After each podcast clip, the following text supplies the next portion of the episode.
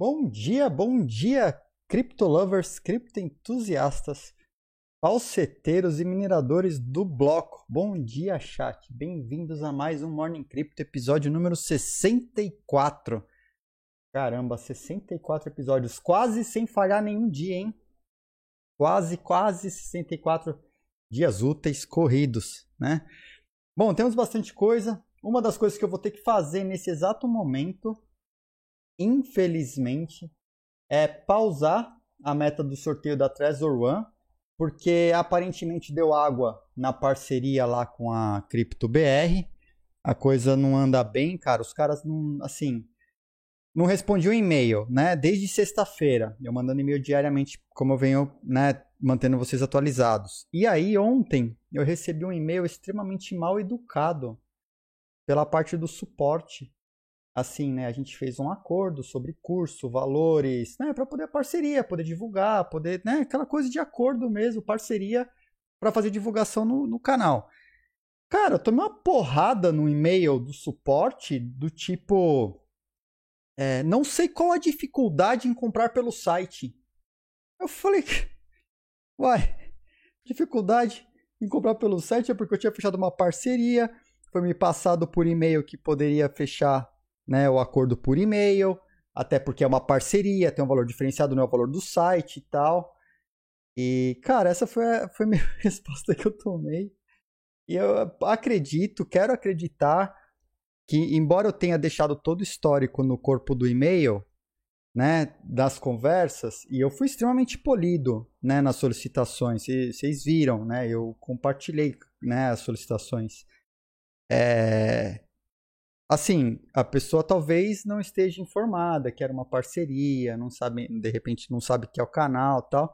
Mas é que eu eu achei estranho. Unacceptable condition! Unacceptable!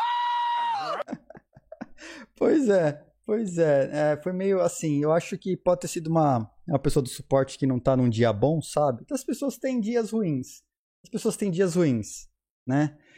É, então eu quero acreditar que foi um, um mal entendido, mas eu vou, assim, tentar falar com eles e ainda resolver isso. Mas eu vou pausar, é, por enquanto, a meta, enquanto eu não achar um, um parceiro. Eu vou achar outro lugar, eu vou mandar, tá? Super Biags.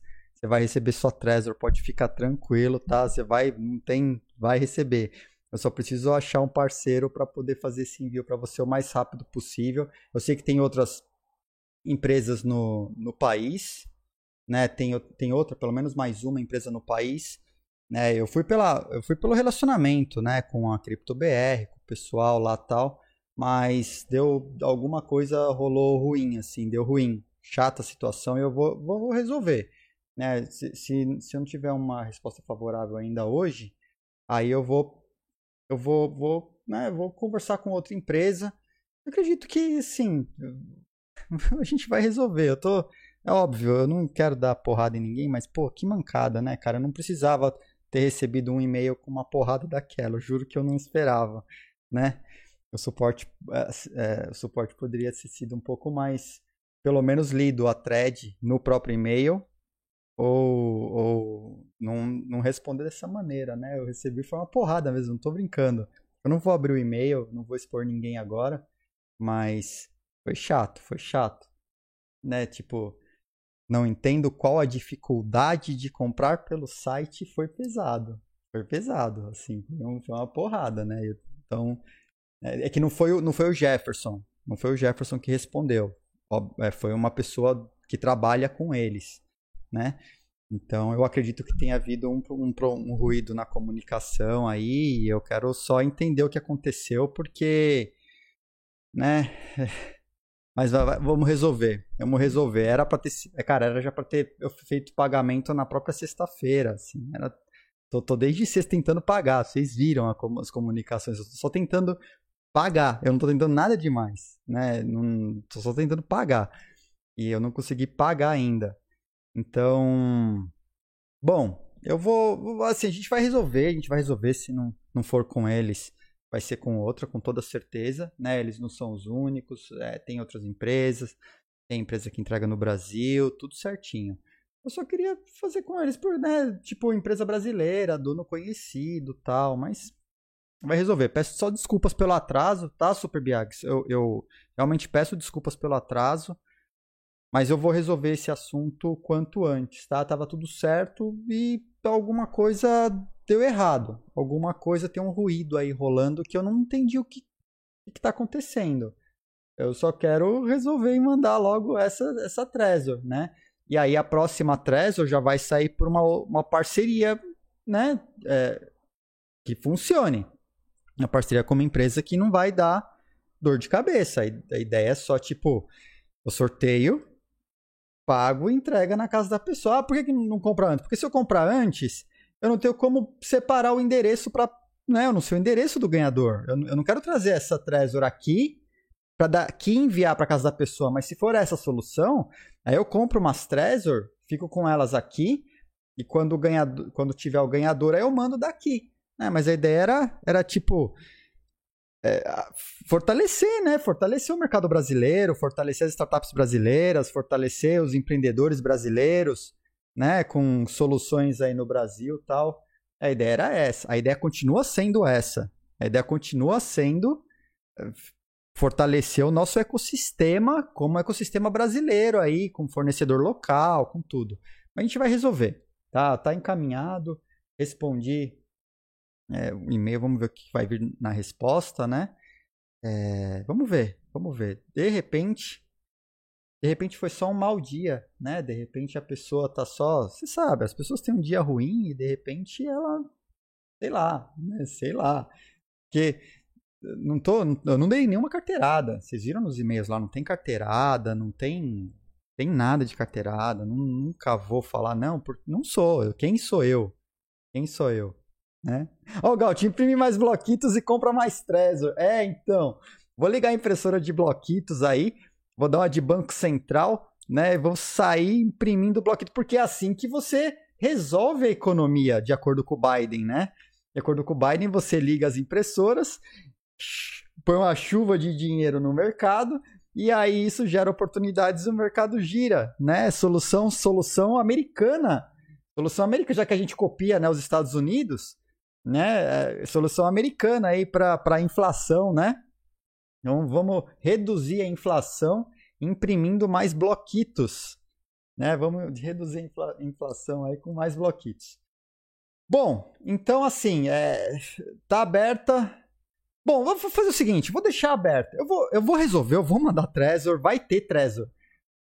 De um ou de outro. Eu, tá, mas assim, é, só quero deixar claro que a parceria lá deu água e eu vou ver outro, outra maneira aí de, de resolver, tá? Vou deixar aberto aqui, vou continuar contando, tá? Tá em 40, é isso? 40, 27%. Tá em 40, 27%, continua. Continua aí. Vamos, não vou diminuir essa contagem não, não vou resetar nada, tá aí, tá aí aberto, tá? Bom, vamos começar então pagando, né? Vamos começar pagando. Uh, bom, ah, Blockits, né? A galera tá falando de Blockits. Você que chegou agora no canal não sabe do que se trata. Blockits é a moeda do nosso canal e você minera essa moeda assistindo a live.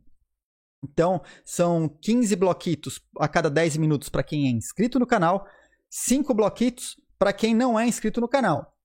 Mas eu posso ganhar mais bloquitos além de assistir? Pode. Você pode dar sub de presente para a galera do canal, para a galera do bloco, né? Aí você ganha 1.500 bloquitos para cada sub que você presentear. E onde que eu uso meus bloquitos? Ah, também é, ganha bloquitos se der follow, tá? E onde que eu uso meus bloquitos? Você vai usar seus bloquitos nos sorteios, nas promoções. Por exemplo, o sorteio da Trezor, só quem é inscrito no canal pode participar. Tá? Você pode só consegue pegar um ticket se for inscrito no canal. Você pode comprar tickets extras usando seus bloquitos. Pode participar da, da, das apostas, pode mandar mensagem, pode até comprar, por exemplo, inscrição no canal com bloquito. Tá? Então, bloquitos extremamente flexíveis aí. Né? Você pode usar para um monte de coisa.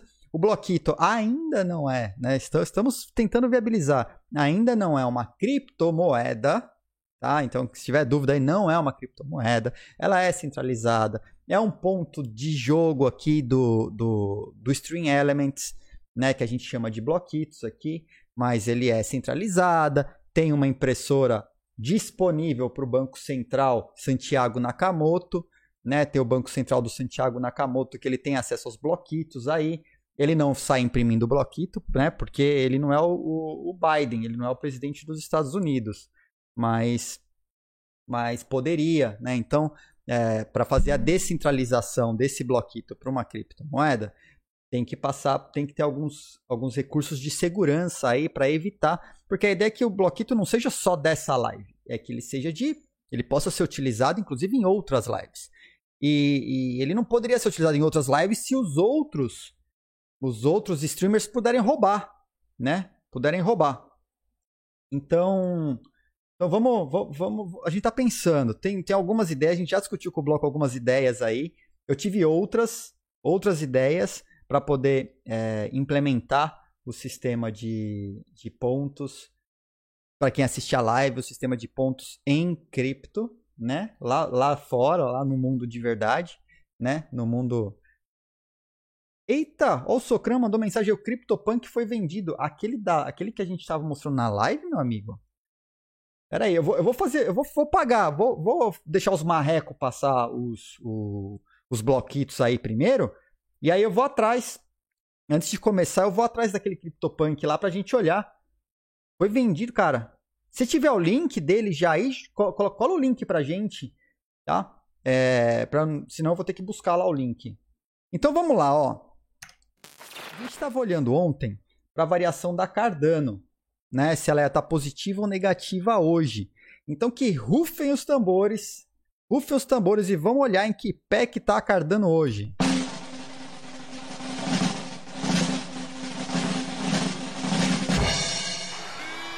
Aê! Quem levou, quem apostou em positivo se deu bem. Se deu bem, tá? Cardano aí na beirada. Na beirada, deu 1,02%. Então paga marreco. Passem seus bloquitos nesse exato momento, tá pago. Tá pago, tá?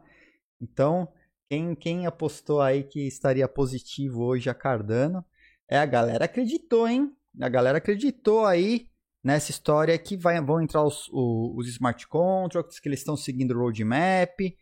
Aparentemente a Cardano vai, vai dar uma aquecida no mercado. E a gente sabe que o, o mercado precifica antes, né? O mercado precifica antes.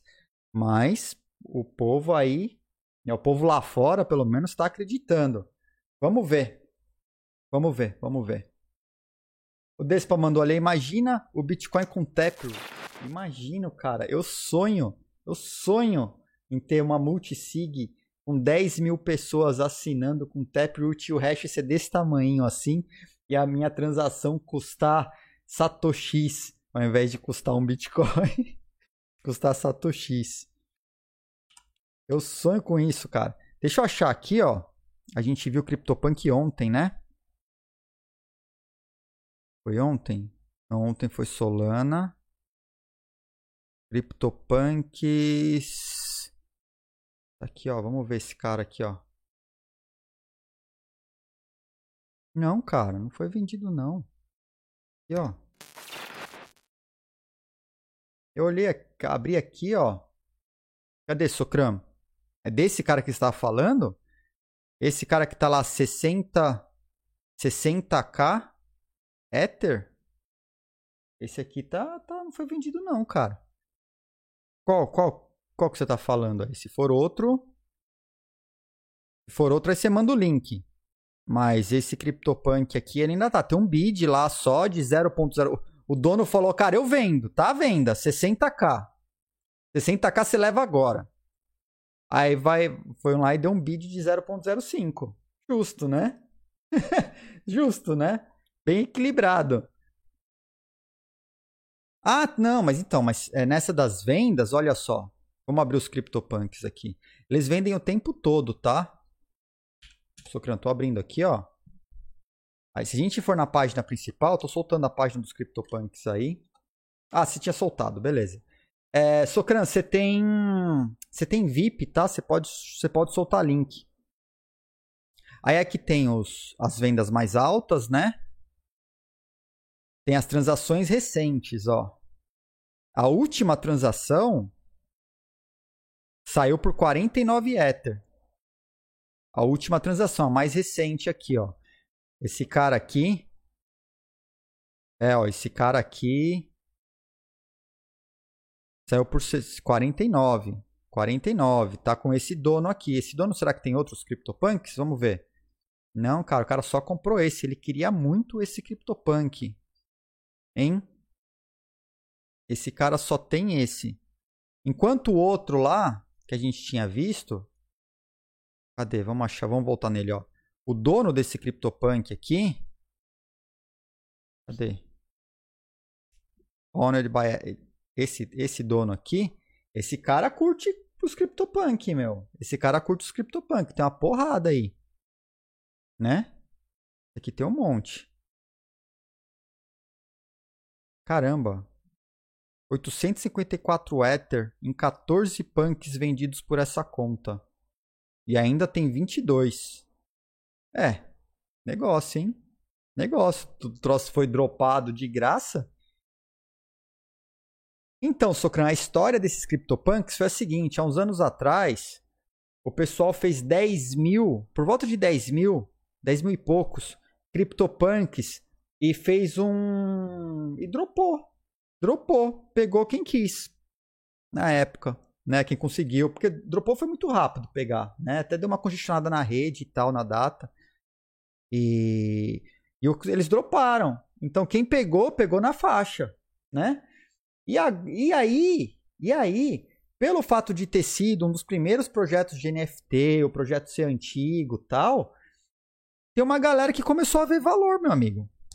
E começou a ver valor assim para valer, Pra valer, ao ponto do cara, pô, pegou lá, né?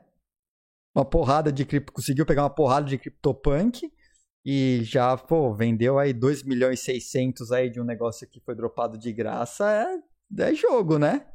É jogo. É jogo. Então, foi isso. A data. Deixa eu ver se tem a data aqui, ó. Não tem. Sei lá, cara. Foi. Eu sei que eles têm aqui, ó. Vamos, vamos tentar pegar Recent Transaction. Vamos pegar um aqui, ó. Ó. Ele foi criado em 2017. Então eles foram dropados aí em 2017. E aí a taxa do, do Ether era muito baratinha, né? E a galera. Ó lá. Transaction fee na época, ó. Na época, 0.007. Que esse valor aqui está corrigido. Esse valor aqui é o valor de hoje né? Mas na época era baixíssimo isso aí. Baixíssimo, né? Ó, deram um gas price super baixo aqui, ó. Tipo 4 gigaway, foi a pessoa que emitiu emitiu por nada, muito de graça, muito de graça, né? E aí criaram aí 10 mil e poucos CryptoPunks e droparam, droparam. E aí isso a galera voltou agora 2021, olhou para trás e falou: "Nossa, Olha que legal, isso que era de 2021, é 2017. Quero. Aí começou, ó, o primeiro bid que rolou aqui, ó, foi 0.01 Ether. Depois teve venda aqui por 11 Ethers. É que esses preços são todos corrigidos, ó, já tudo 2021, ó. É, esse aqui é uma realidade de, de CryptoPunk. Isso aqui é uma realidade de CryptoPunk. Criação em 2017. De repente, em 2021, o mundo acorda, a galera to toma uma pílula do Matrix aí, a galera acorda e, meu amigo, olha isso, né? A partir daqui, esse, esse é um CryptoPunk padrão. Isso é um padrão do que aconteceu. A maioria dos CryptoPunks é essa realidade. Tem o drop, alguém pegou e depois começou a ser vendido lá, né? O Toco falando, me mandaram uma mensagem no Discord falando sobre Z-Punks. Fizeram baseado nos personagens de Dragon Ball Z. Cara, tem até o Pepe. Esse aí é no Bitcoin, né? Acho que são os mais antigos aí, feitos no Bitcoin. Tem um CNFT do Pepe aí é, no Bitcoin. Né? Então, tem aí, cara, tem uma galera, né? Aí eu fui ver, eu fui dar uma olhada no Zed Run dos cavalos lá também por menos que 0.0115, você não acha nada. Assim, você tá falando coisa de 100, 200 dólares aí para poder é, conseguir um cavalo. Só que eles estão dropando, tá? Então, olha só. Aquelas galinhas lá é chicken. Como que é o nome, meu Deus? Chicken. Chicken, chicken, alguma coisa. Tem um jogo de NFT de, de umas galinhas aí que você faz breed das galinhas, você junta as galinhas também e tal. Também estão nessa casa. Essa tá um pouco mais cara, tá? Acho que é 0.02 Ether. Você consegue pegar umas galinhas boas. Porque não adianta pegar galinha ruim também, né? Ou pegar um cavalo ruim. Porque será que você encontra uns cavalos baratos? Chicken Derby. Chicken Derby. Valeu, criptonheiro. Chicken Derby, né? Então você... Deixa eu achar aqui, ó. Então, quem quiser entrar... Vamos achar aqui, ó. Vou mostrar. Chicken Derby. Os Chicken Derby... Cadê o jogo? Bom, tem o marketplace deles aqui. Tá?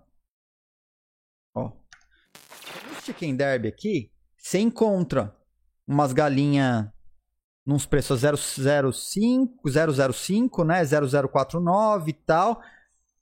Mas os caras estão dropando. Lá no site deles, tá rolando, eu acho que a próxima galinha sai no dia 20 de agosto. Então fique esperto aí, bloco.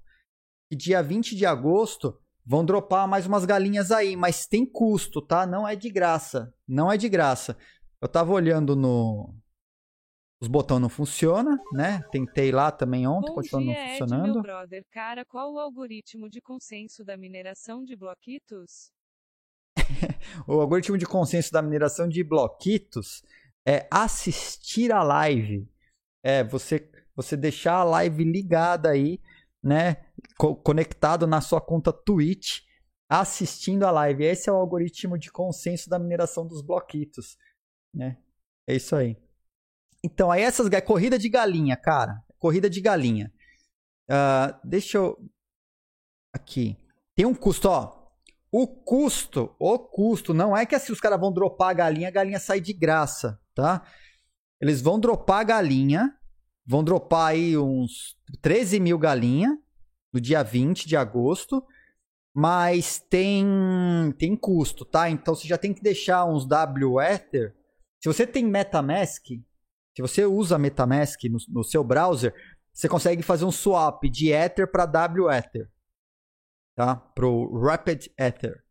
E aí você consegue comprar a galinha que vai sair. Então a galinha mais barata, mais barata, vai ser 0.042. E aí tem a mesma história lá. É... Cadê? Cadê? Por exemplo, vou entrar numa galinha aleatória aqui, tá? O que, que é importante? olhar a perfeição da galinha. Então, teoricamente, a galinha de 94 ganha das galinhas 93. As galinhas 95 ganham das galinhas 94. As galinhas 99 ganham das galinhas 98 e para baixo, né? Então, isso aqui leva em consideração na qualidade da galinha. E aí as galinhas correndo, você troca a galinha, você é, galinha ganha ganha mais pontos, sobe de nível, lá e tal, né? E aí tem as famílias das galinhas tal. Do Zed Run, vamos achar o Zed Run aqui. O Zed Run, eu entrei, mas não joguei, tá? Eu não joguei porque eu não comprei, não, não pus troco aqui. Vamos pegar esse cavalo aqui, o Risos, né? O cavalo feliz, cavalo Risos, né? Então aí tem o seguinte, a propriedade. Ela tem quatro propriedades do cavalo. Né? As propriedades mais altas são as do Nakamoto e a Zabo. As Fine e as Buterin são os cavalos mais fracos. Né? Mais fraco é tipo, ele, quando você junta os cavalos que você cruza, porque você pode cruzar os cavalos também para ter cavalo novo. Os Nakamoto te dão uma porcentagem gigante lá no cálculo, né? Aí você tem o breed type que você vai desde o o, cara, eu esqueci os nomes lá. Mas tem os cavalos mais raros da, da linhagem, né? Da, do breed type mais raro tal. A cor, o sexo, esse genotype, o genotype o Z, o quanto menor, melhor. Porque quando você junta dois cavalos, que você cruza dois cavalos, o Z é a somatória do pai e da mãe. Então o cavalo ele fica com Z maior. E aí os Zs mais baixos tem mais chances de ganhar as corridas. E aí tem toda a história tá lá no site dos caras. né? Tem, tem tudo lá no site dos caras. Então a galera tá fazendo dinheiro com esse jogo também, cruzando os cavalos e pegando e dando os cavalos bacanas aí e vendendo no mercado. E os cavalos que vão ganhando mais corridas também vão melhorando o score do cavalo, né? O cavalo melhora o score dele. E aí o cavalo também fica mais caro e a galera meio que vende os cavalos. Oh, o Ralfine deve ficar ofendido. Deve, cara, mas também puseram o Buterin abaixo dele, né? então você tem lá Nakamoto, Nikizabo, Ralfine e, e, e, e Buterin, né? Vitalik e Buterin. Sacanearam os cavalos aí. E aí diz que a cor do cavalo só, só é, o cavalo é mais difícil de domesticar ou não. Então tem toda a história. É, esses, essas propriedades do cavalo aqui, elas, elas contam, né, na hora de, de ter o cavalo melhor ou não. E tem tabela tal para você ver que pé que tá, até para você saber se o cavalo que você vai comprar é bom ou não. Porque de repente você pega um cavalo, olha lá, esse aqui é 06, né? O Prospector. Vamos ver o Prospector se é um Não, é um Buterin também, cara. Ah, mas é um Gênesis. Gênesis é bom porque é um cavalo que que, que nunca cruzou, é cavalo que foi dropado, assim, é cavalo super novo. Super novo, né? E, e, por exemplo, que tem uma história lá que o cavalo nunca cruzou, ele é uma coisa, se ele já cruzou, ele é outra, né? Então, eu não lembro de cabeça, mas tem essas paradas também. E aí, se ele já cruzou, também muda o valor, muda. É... Então, esse cavalo aqui, ó, já tá a zero, estão vendendo a 0,6. O cavalo lá.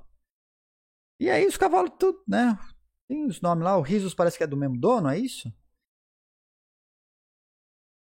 É que aí na hora que eu vou abrir a wallet, cara, eu vou pro Valorant. aí eu compro skin do Valorant, né? Porque tem, tem, uma coisa, o pessoal me pergunta, vale a pena entrar nos jogos? Vale a pena no X? Né, o Socran mandou lá, é, é modinho ou, tem futuro? Teve uma outra mensagem também do Rony, né? Do X Infinity, é tendência ou modinha. A ideia desses jogos é praticamente a mesma. Mas o que acontece? Na verdade, só faz dinheiro mesmo quem coloca é, quem coloca tempo. Quem coloca tempo. Tempo para você juntar, procurar um cavalo que vale a pena comprar. E tem que ficar analisando os cavalos, tem que olhar a qualidade, olhar as propriedades do cavalo. E aí você, vamos supor, você adquire, você tem seus cavalos lá, você tem que escolher alguém bacana para cruzar com o cavalo.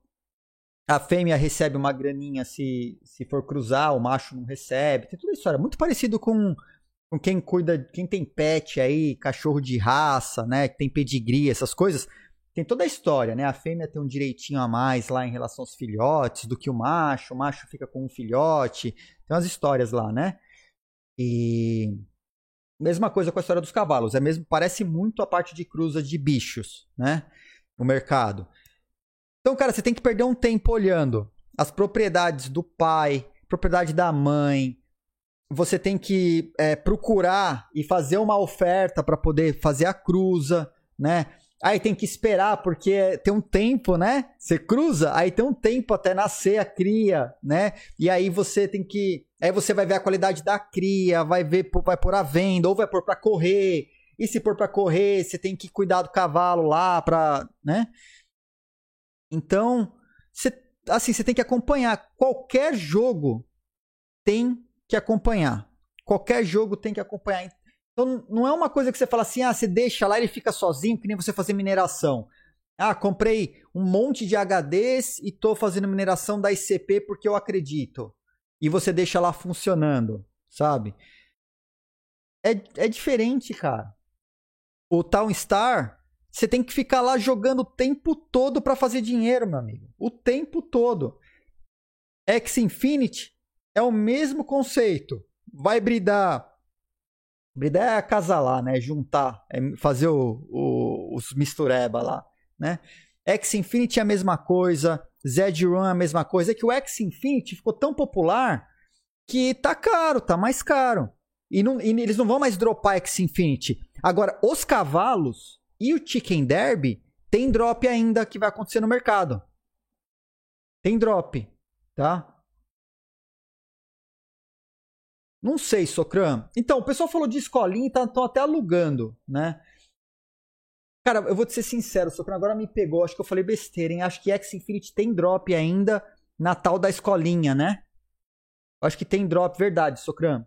X Infinity tem drop ainda na tal da escolinha lá da, dos X Infinities. Né? Então, é assim, cara. O, é o criptonheiro que tá super envolvido aí no, nos X's, não é? Ou o criptonheiro é o que tá no Zed Run? Tá aí no chat, ó. Deixa eu passar pro chat. Acho que é o criptonheiro que tá no Zed Run. O Paul The Miner tá no Zed Run. Então, ó, galera, tem tem os discords dos jogos, tem o discord do bloco. Opa, cadê aqui, ó? Discord. Tem o Discord do bloco. E aí você encontra esses caras aí lá e pode bater um papo lá no Discord. A galera tá se ajudando lá. A galera tá se ajudando dando dicas, né? O, o Tuco, que tá bastante envolvido no, no, no Town Star, tá lá dando uma, tá lá dando umas dicas, dando uma força. E a galera tá lá trocando ideia. Então é legal, porque entra lá no Discord e é a mesma galera que tá aqui no chat tem grupo no Telegram. Olha lá, o Paul Deminer tem grupo no Telegram. Né? Solta aí o grupo do Telegram aí, só separa o ponto. Lá, o ponto e a, a extensão. Que aí você cola no chat aí a galera entra lá. E aí troca ideia. Lá. Tá? É que toma tempo, cara. E, e assim. Eu não vou conseguir. É, vou dropar uma grana, né? Um Ether para poder entrar no jogo e eu não vou conseguir jogar a ponto de levar a serião, sabe? Então eu acabo deixando passar. Né, ó, ó lá, o, o Ronen, né? Tá com tempo escasso. É dose, cara, assim, é, você precisa gastar um tempo mesmo. Esses jogos são super legais. Mas você tem que tem que tem que tomar toma tempo. Toma tempo. Estudar as propriedades de cada um, ver com quem que você vai bridar, que não é qualquer um, não vale a pena bridar por qualquer um e fazer negócio. Cara, então, assim, é, é legal. É legal. Sobre ser, é, ser hype. Qualquer jogo, eu acredito que todo jogo tem a sua fase de hype, tem a sua fase porque a galera vai, assim, é, tem uma galera, é jogo, cara, é jogo, né? Uma hora você tá Joguei. Qualquer um. É CS, tudo bem. CS faz 22 anos aí, tá na ativa, né? Não morre. Mas tá caindo, por exemplo, o mercado de skin do CS tá super caindo. Uma galera do CS tá migrando pra Valorant. Né? E, então. Putz, você tem um Zether aí, vale a pena. Dá, assim, não vai te fazer falta. É um jogo. Lembra que você tem que participar, tem que estar tá ativo lá, tem que estudar tal. Dropa uns éter aí e experimenta. Ah, não curti, vende seus ativos, vende seus bichos aí, tenta pegar um preço bom, né? E vai pro outro. E vai pro outro jogo e testa outro. Eu tô olhando vários, eu tô olhando vários, né? O Town Star é um, é um que eu curto. Esse não é um que eu, assim, que eu jogo pra caramba. Quem joga mais é a Miriam, né? Mas eu, eu é que assim, eu como jogatina, jogatina, eu curto Valorant. Eu curto Valorant, cara. E, putz, como jogatina, eu curto Valorant. Né? O Upland eu entrei. É legal, tá difícil de achar terra lá no Upland. Tá? Tem gente jogando Upland aqui no chat. Tem, Ronei. Tem gente jogando Upland no chat. Tá? Pode dar uma. Quem, quem, quem quiser entrar aí. Fala aí, eu não lembro quem é. É o Steve? Não, o Steve tava jogando um outro que é de, de, de tiro primeira pessoa. Não, não é primeira pessoa, é segunda pessoa. Eu esqueci de novo o, o, o nome do jogo que o Steve tava, tava jogando. Light Night. Battle Royale. Tipo Battle Royale. Battle Royale é nas linhas do, dos Fortnite da vida. PUBG, né? Então, olha lá, quem, quem tiver link, inclusive com refere aí, porque quem tiver link com refere, eu sei que o cara ganha uns troquinhos lá, né? Ganha, ganha uns, uns troquinhos. Solta aí no chat, não tem erro não. Solta aí no chat, solta lá no Discord, né? Se o bot for, for taxar, vai lá pro Discord, compartilha lá os links lá dos refer lá, e aí vai, cara. E aí vai. Tá? Então, assim, eu, eu sou cara. Eu meio que acabo jogando um jogo só, cara. Eu sou vice, eu, desde a época do Counter-Strike. Eu já disse aqui. Eu joguei muito Counter. Saí do Counter, fui pro Battlefield. Joguei o Battlefield desde o Vietnã até o Battlefield 5. Aí eu entrei numa onda louca aí de trampo, trampo, trampo, final de semana, cara. Eu não consegui mais jogar Battlefield. Aí eu não joguei mais. Eu não peguei CSGO. Aí eu voltei o ano passado, eu instalei o CSGO e na sequência instalei, instalei Valorant. E aí surtei no Valorant, cara. Aí surtei no Valorant e não parei mais de jogar Valorant. Então eu fico jogando Valorant. Né? E aí eu torro meus torro meus meus ricos dinheirinhos lá em skin no Valorant, que nem tem mercado ainda. Nem tem mercado, tá? Então é isso tá?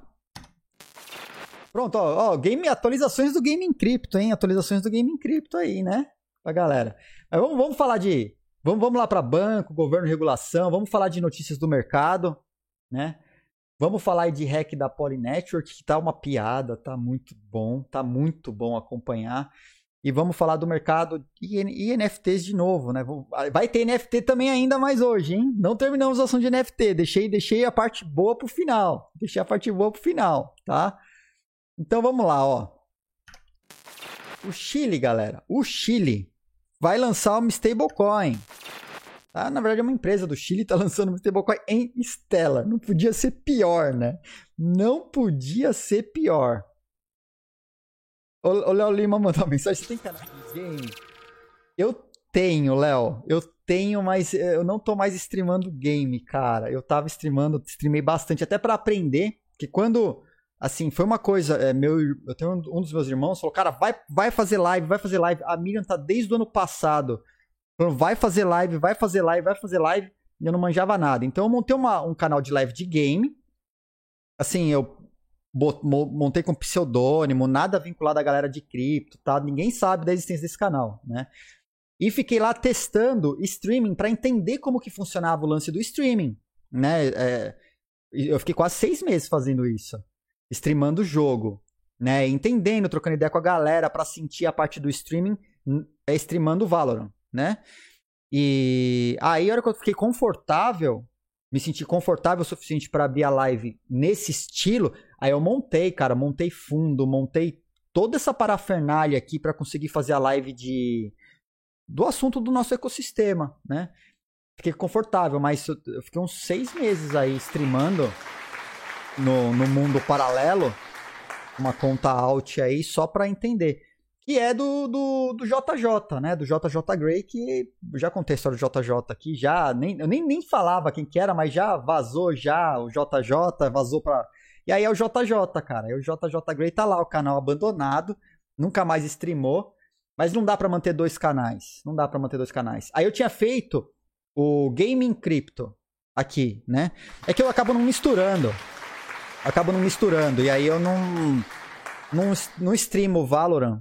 Não streamo Valorant aqui porque, putz, cara, vou te falar, streamar competitivo é tenso. Né? Streamar jogando com a galera, assim, é legal.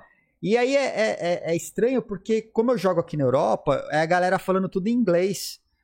E, e, e, eu não consigo. Eu tentei jogar no Brasil. Tentei jogar no Brasil, mas, cara, o ping é muito alto. E para FPS de alta performance como Valorant, assim, que até o, o milissegundo do monitor conta, é bizarro, cara, se jogar. A, a, a, Miriam, a Miriam joga, joga Valorant, a gente joga junto, cara tinha, tinha grupo, tinha jogo que a gente entrava e a galera. Porque tem a galera tóxica, né? Ah, é mulher jogando, não sei o quê. Né? O pessoal é tóxico. Mas tem quando tá legal assim, eu falo, ô, ô, ô, mano, era aí, cara, minha esposa. O quê? Você tá jogando com a sua esposa? Eu falei, é, minha esposa, cara, a gente joga junto.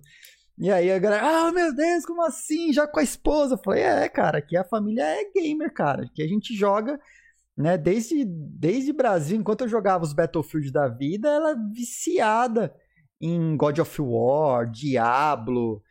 É, cara, viciada, viciada, assim. Curte, curte jogar.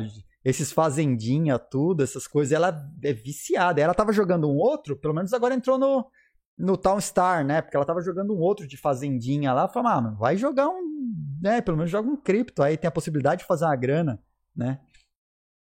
A gente, a gente joga junto, cara. Volta e meia a gente joga junto. Que, é que é como a gente tá em rankings muito diferentes, e aí eu, eu dei uma forçada aí no, no, nos rankings pratinha aí, aí o nível do jogo é muito é muito é muito diferente, né? E eu acabo estragando às vezes o jogo quando eu vou jogar com ela. Você chega no jogo lá, você dropa 30 kills, a galera fica meio pá, né, meu? Assim, pô, que raio é esse? O cara tá cheatado jogando aqui no, no, no elo baixíssimo, né? E ela não joga ranqueado. Então, é.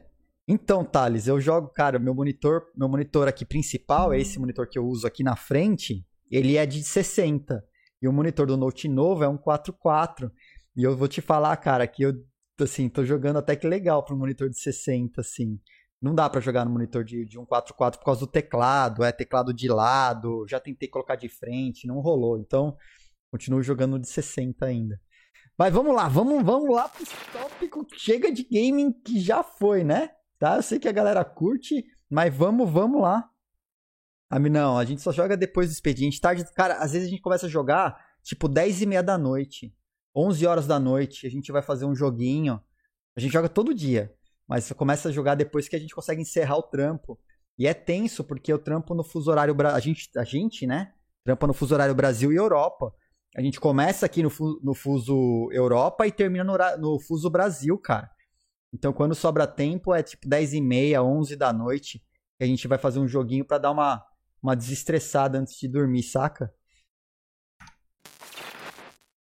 Ah, é, aqui, aqui, eu tô, aqui eu tô safe, cara. Tô safe que eu achei uma esposa gamer aqui que curte curte, curte jogar. Eu tô bem safe, o Paul the Miner. Aqui, cara, não tenho erro.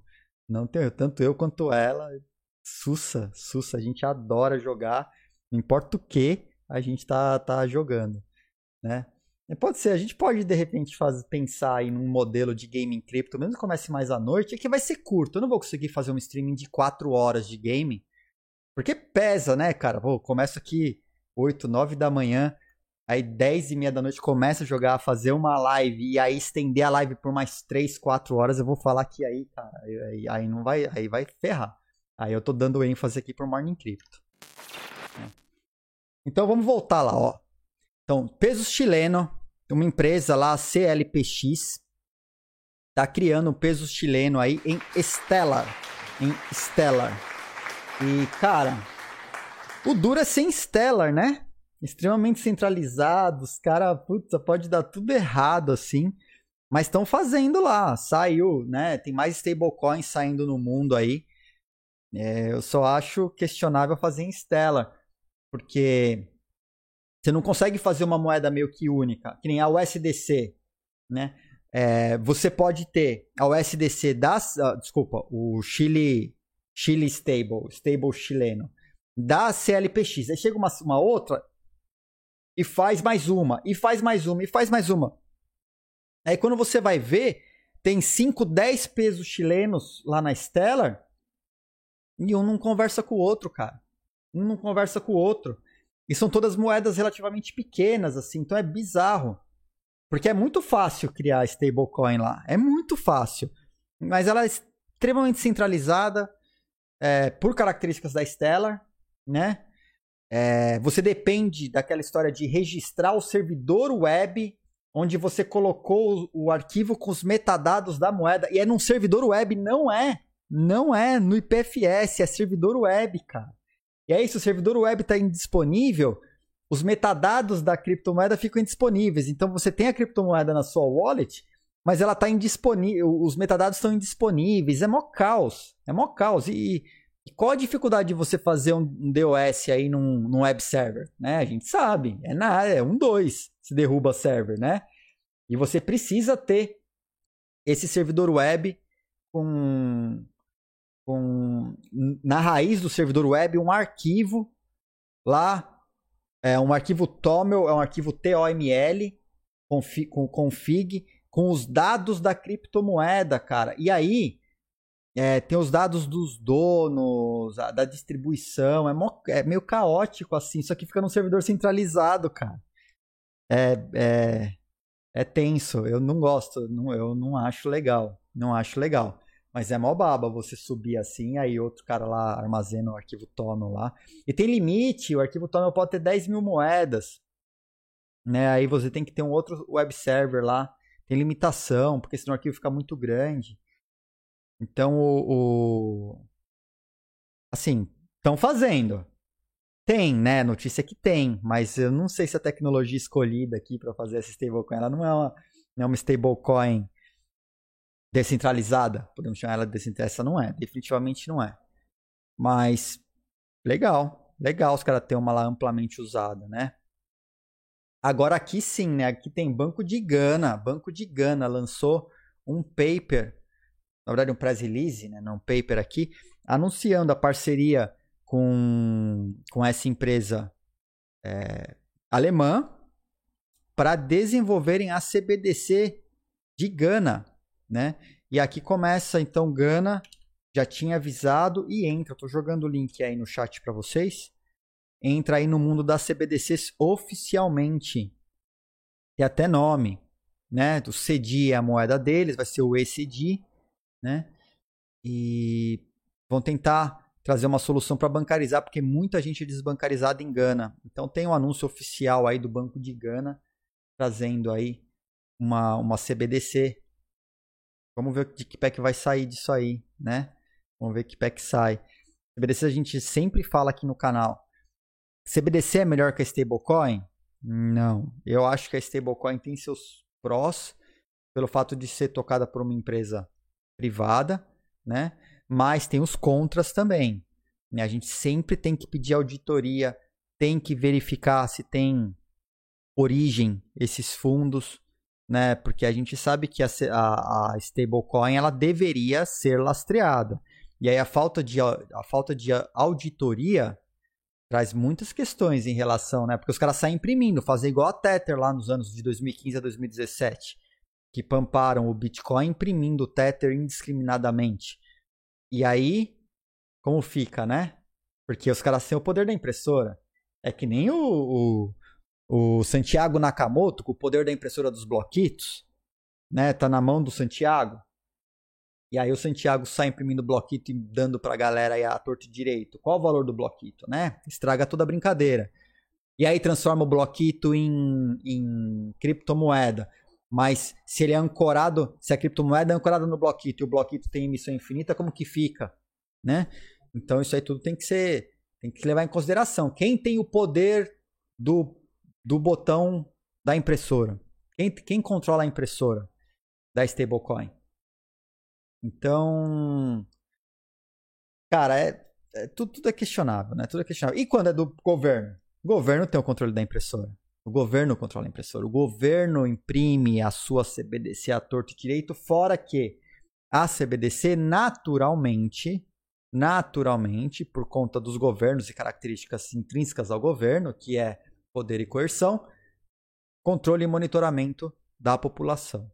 Né? Então, as CBDCs elas são a menina dos olhos dos bancos centrais porque eles sabem que a partir dela eles podem monitorar, rastrear, acompanhar, controlar, né? Porque não controlar tudo o que o seu povo faz. Com dinheiro fiat, é, papel impresso, não, não. Mas e ele já tem o controle das impressoras do papel impresso. O controle da impressora de, de, de CBDC é mais simples ainda, né? Você vai lá dar um comando e pau, está no mercado.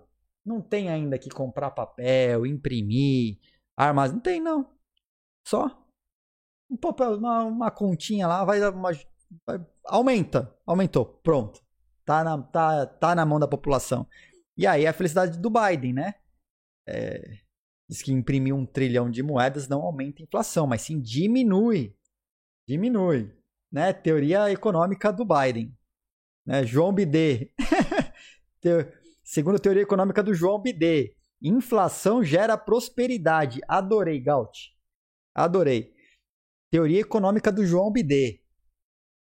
Cara, eu vou ter que fazer um, um emote do João Bidê, cara. Vamos ter que pôr um João Bidê aqui. Eu vou ver quem, como que eu consigo colocar um João Bidê, mestre de teoria econômica. Putz, eu ia pegar aqui, mas só tem um cara aqui, ó. Vou soltar esse cara aí, ó. Ó, tem um cara aí famoso aí, ó. Só tem um emote aí do cara famoso aí. Tá? Ô, Miojo, bom dia. Bem-vindo. Aqui qualquer hora é qualquer horário. Né? Tá valendo. Adorei o João Bidê, cara. Teoria econômica do João Bidê. Inflação gera prosperidade. Cara, eu, eu tenho que. Isso aqui.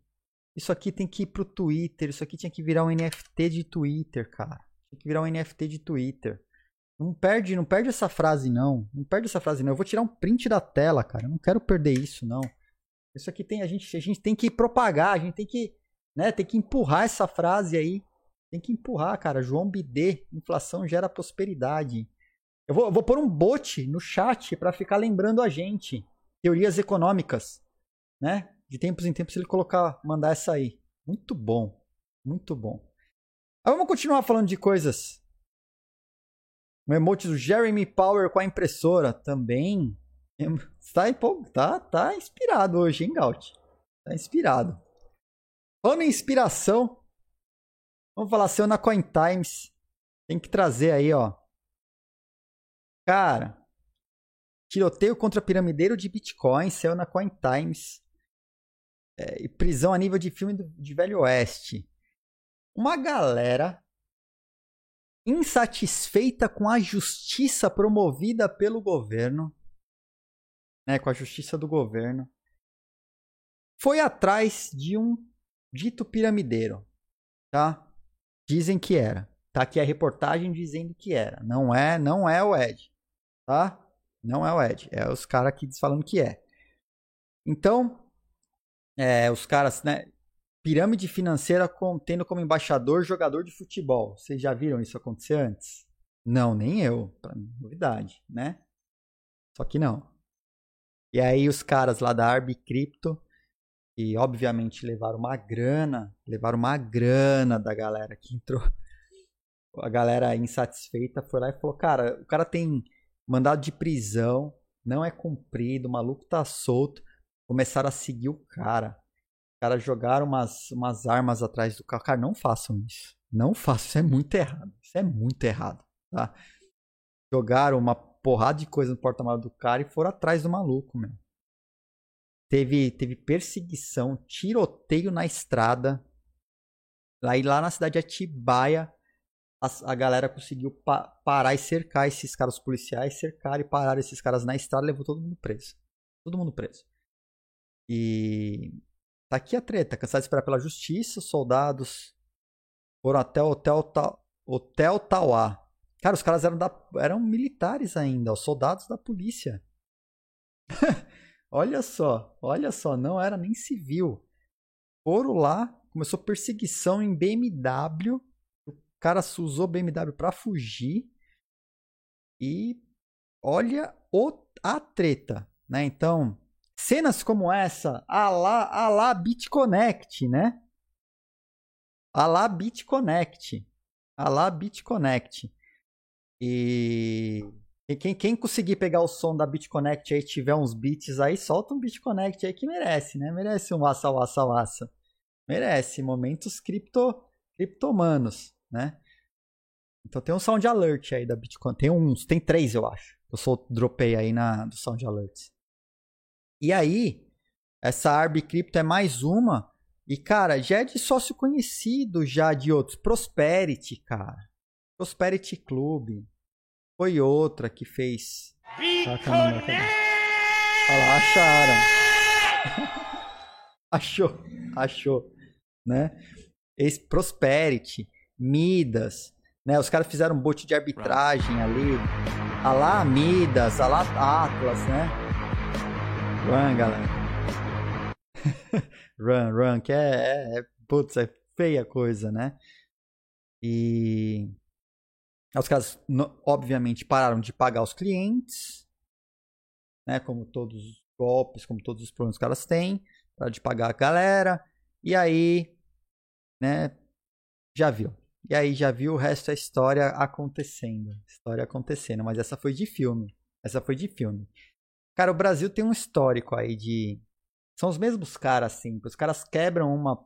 Quebram, né? Quebram uma pirâmide e vai para outra. Não morreu o Despa, foi todo mundo preso. Ó o cara aí, ó.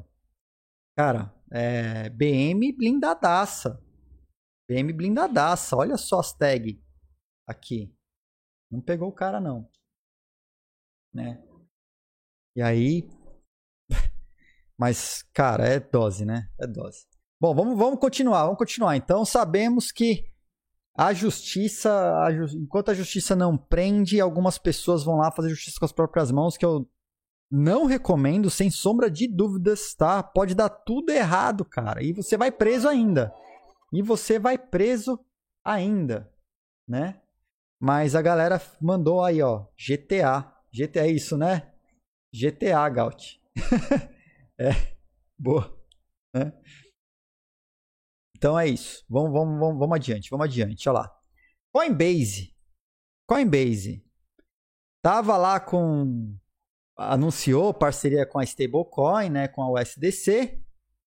Tava tudo certo.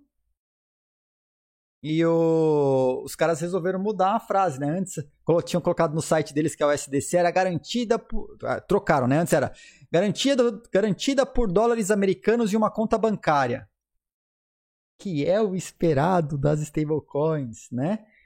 E aí os caras já. Bom, quem, é, quem, quem assiste Morning Crypto, quem é do bloco, já tinha visto que a USDC da Circle não tem só dólar. Os caras também têm papéis comerciais, títulos comerciais e outros ativos, né? Que inclusive nessa última auditoria nem tá descrito. E nas anteriores a gente buscou as anteriores lá e os caras falavam, né? Papéis comerciais, outros ativos, mas não descreve quais são esses ativos que vão dar liquidez na moeda. E, e aí os caras. A, a, a Coinbase aparentemente descobriu. Aparentemente descobriu. E trocou o termo lá no site, né? Para tentar refletir. Garantida por ativos totalmente reservados e por ativos totalmente reservados, nem eu, nem você que está aí no chat sabe qual é, né? E aparentemente nem a auditoria, porque a auditoria eu digo que tenho e a auditoria só assina, né? E a gente viu lá. Então, é, os caras só falam assim, não, de acordo com a afirmação que eles fizeram, que é responsabilidade deles, esse número estaria correto. E aí, né? Mas. Olha lá, como que tá aqui, ó. Importante Exchange de criptomoeda fez uma alteração importante na página em seu site após uma auditoria que revelou que nem todas as reservas do SDC eram mantidas em dinheiro. A gente já viu isso há quantos meses? Que a gente vem falando isso. Os caras descobriram agora. Ó, oh, Morning, Morning, atenção Morning Crypto, descobrindo as coisas antes, hein? Contrata o Morning Crypto aí para auditar que Morning Crypto audita direito. Morning Crypto vai atrás da informação e traz a informação certa. Olha só que coisa, né? Agora trocar lá, apoiado por ativos totalmente reservados. Porque, como eu disse, nem eu, nem você aí do chat, nem você do bloco, sabemos quais são esses ativos. Né? Então são ativos reservados. Eles colocam o USDC é lastreado por um dólar ou um ativo com valor justo equivalente. Pois é precatórios brasileiros, né? Precatórios brasileiros. Mantido em conta as constituições financeiras regulamentadas nos Estados Unidos. Então os caras estão usando investimentos, investimentos para lastrear a, as stablecoins. E isso vira moda, hein? Olha lá, se a gente acabou de ver que a, a Tether falava que tinha outros investimentos, não falava o quê? Na hora que sair a primeira auditoria da Tether, saiu exatamente nos mesmos moldes das auditorias da USDC. Também não tem clareza quais são esses papéis comerciais ou, ou títulos comerciais, né? Ou ativos que eles guardam lá. Então, e aí, você tem que confiar, confiar na stablecoin que você está usando, né? Mas tá aí, tá aí mais uma, mais uma, é dose, né? difícil. Cara, sem nem o que falar. Sem nem o que falar. Ah, o Gaut lá, estão usando CDOs da bolha imobiliária. Pode ser, né? Vai saber. Vai saber. Por que, que não declara quais são os papéis e a quantidade em cada papel que os caras têm? Por que, que não declara? Por que, que não mostra? Né? E aí você usa uma. Tem uma galera que pampada aí. Agora, imagina você guardando em stablecoin na, na Coinbase, que tá até te rendendo aí 4%. Por que, os caras conseguem fazer isso? Porque não é papel que está no banco, não é dinheiro em conta do banco. É investimento. E os caras manipulam os investimentos lá e te conseguem te rentabilizar pelo fato de você deixar os seus USDCs guardadinhos na Coinbase. Né? Tem isso, né? Olha lá, o Harrison falou, ó, cada vez mais difícil, só usando DAI mesmo. Mesmo assim, não confio muito. É, cara, das, a melhor das piores stablecoins é a DAI é a DAI. Tem uma governança que é questionável, né? Questionável a, governança porque ela pode ser meio centralizada, já que é através de um token de governança mantido por, por uma galera uh, que não é descentralizada, né? Está super concentrado com uma galera, uma galera pequena que tem muito, mas ela ainda é um algoritmo. Ela ainda, né? O pessoal vota nas mudanças, na alteração, vai subir, vai descer, vai emitir mais, vai queimar. É isso que os caras pelo menos votam e aí o sistema faria de forma automatizada. A gente acredita, né? A gente acredita que ela é feita de maneira automatizada. E, o, e a DAI, a MakerDAO, na verdade, ela se encheu o saco com esse negócio de regulador caindo para cima, tudo. E estão fechando a fundação, né? A fundação da MakerDAO está fechando e vai voltar e se transformar numa uma coisa absolutamente descentralizada através de DAOs. Então, a DAI, dentre as piores, ela é a melhor. Concordo contigo, Harrison. É, concordo contigo. Bom, e a T-Analysis? A T-Analysis. T-Analysis passará a incluir Doge. Passará a incluir Doge. Cadê o Dojão? Ó, tem um Dojão aqui, ó. No chat aí. Passará a incluir Doge nos seus relatórios. E qual o motivo? Qual o motivo? O motivo é que os caras, depois da manipulação promovida pelo tio Elon, o padrinho do nosso canal, né? Ele não sabe, mas um dia ele, um dia ele vai saber que ele é padrinho do nosso canal, né? O... Por causa dessas manipulações promovidas por tio Elon e outras, né? Manipu... Teve muita manipulação no valor da Doge, que a gente já acompanhou, e trouxe à luz muitos scams, muitos golpes, usando o nome de Elon Musk e usando o nome da Doge. Né? Muitos, muitos scams. E aí, por conta disso, a, por causa desses golpes, né? A Chainalysis vai colocar agora no report. Doge também está acompanhando o Doge. Que coisa, hein? Que coisa. E aqui esse, esse, essa reportagem trouxe mais uma informação interessante. Que os caras estão estudando uma, uma maneira de fazer o tracking de Monero também. Então a, a T-Analysis recebeu uma grana, recebeu uma grana alta, altíssima, e eles estão investindo aí muito para fazer o tracking de Monero, para fazer o rastreamento de Monero. Tá no, tá na, tá no roadmap dos caras. Né? E aí, na semana passada, essa empresa aqui, a CypherTrace, esses caras anunciaram que eles têm uma, uma capacidade absurda de rastrear transações em Monero. Veja você, a gente acreditando até o momento que Monero era o que a gente tinha de melhor em matéria de, de transações anônimas, né? E os caras têm Enhanced Tools to Trace Monero Transactions. Olha só. Os caras, eles são meio que concorrentes aí da, da Team Analysis, né? E os caras anunciaram, cara. Anunciaram a próxima geração de ferramentas de visualização para rastreamento de Monero. Pois é. Então, fiquemos todos espertos, né? Quando a gente acha ainda que Monero é o que a gente tem. É bom, continua sendo ainda, né? O que tem de melhor aí em matéria de moeda anônima, mas observemos também as outras alternativas, como Zcash, né? talvez a Dash. Tem, todas têm histórias, to, todas elas têm uma história por trás. A Monero era o que o pessoal mais confiava. Né? Mas, embora mesmo a Monero tenha tido problemas de, de você conseguir desfazer a anonimidade das transações. Você teve um problema há um tempo atrás na Monero. Eu acho que eu falei disso, acho que foi no grupo Bitcoin Brasil há alguns anos atrás. Deve ter sido coisa de 2016, 2017. Falei disso. Se achar, tem post meu antiguíssimo lá falando desse problema com a Monero.